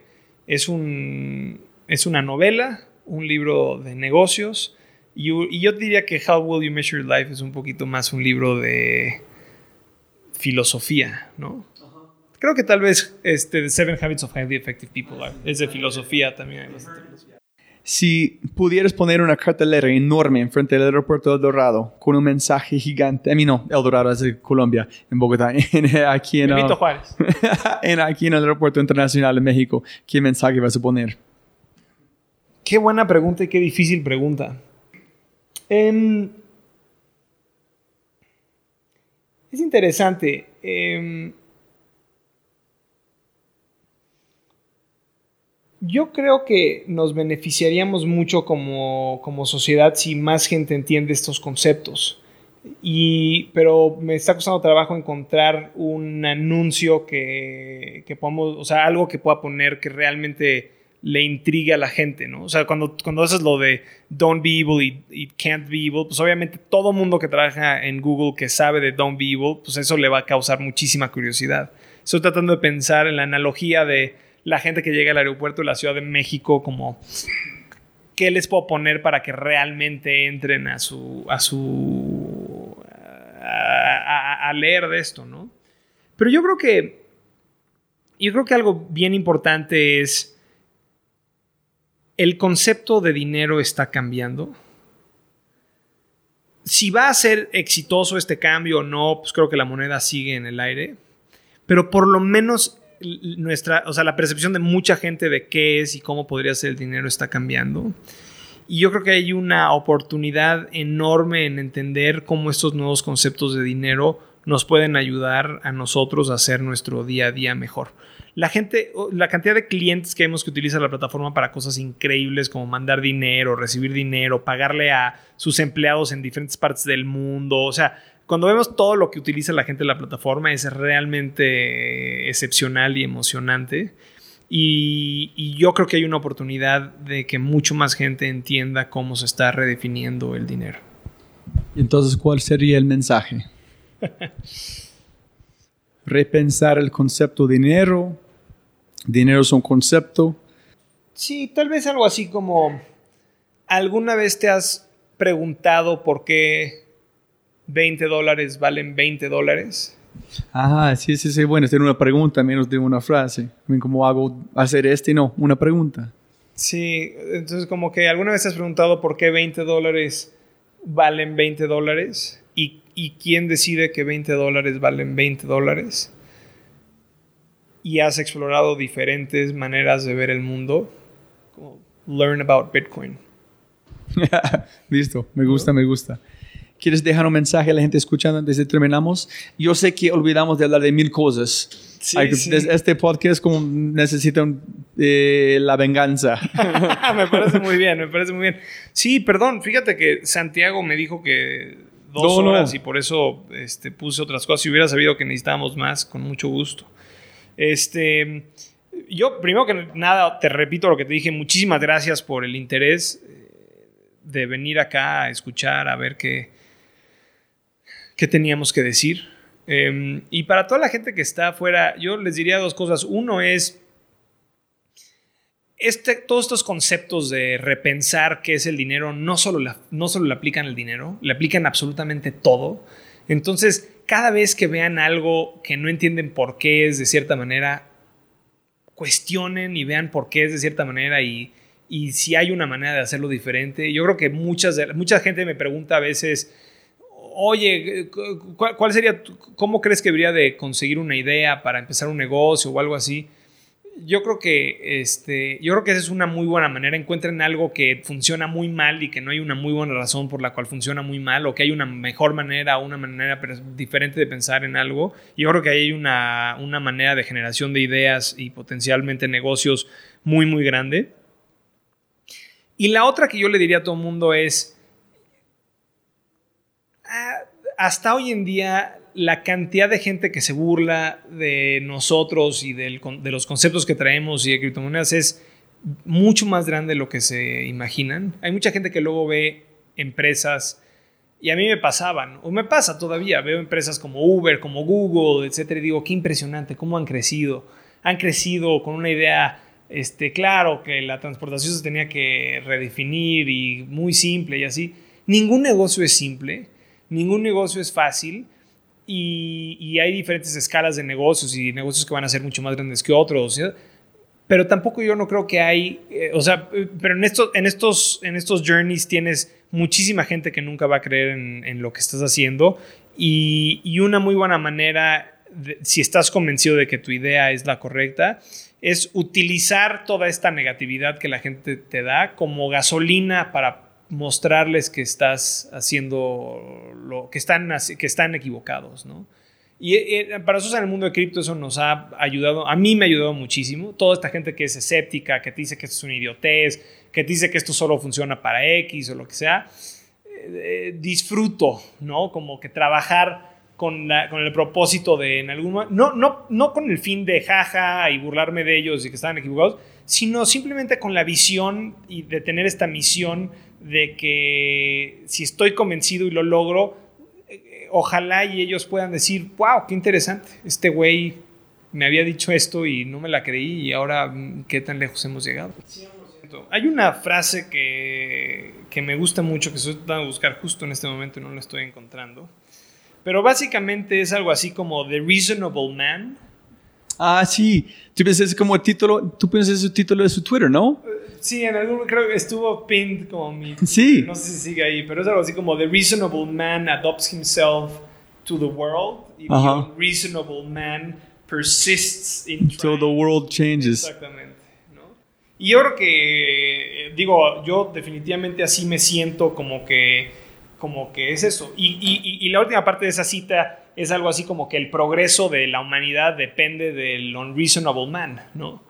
Y entonces, otra vez, si, si tienes todas estas cosas en donde todo el mundo te está diciendo que no, todo el mundo te dice que es una idiotez, todo el mundo te está diciendo que en, en- en Colombia no, eh, oh, esto es un negocio pero solo en Estados Unidos, es una mala idea aquí, lo que sea, y estás convencido de eso, eh, tal vez tu, tu, tu meta como individuo es ser ese unreasonable man. Eso es. Listo. Daniel, siempre puede ganar más plata, no más tiempo. Entonces, muchísimas gracias por su tiempo. No, gracias a ti otra vez por, por todo el interés. Como siempre, siempre, siempre puedes ganar más plata, pero no más tiempo. Muchas gracias por escuchar. Espero que hayas aprendido algo, te hayas inspirado y te sientas con ganas de hacer algo imposible. No olvides, si este podcast te parece increíble, hay otras cosas maravillosos o maravillosas que puedes encontrar en thefryshow.com, el newsletter, convertirse en member o miembro de Fry Show y obviamente si quieres acceder a libros, podcasts, personas y lo demás que mencionamos en los episodios, puedes encontrar todo en thefryshow.com. Y con ese dicho, hasta el próximo episodio. Chau, chau, chau. Chao.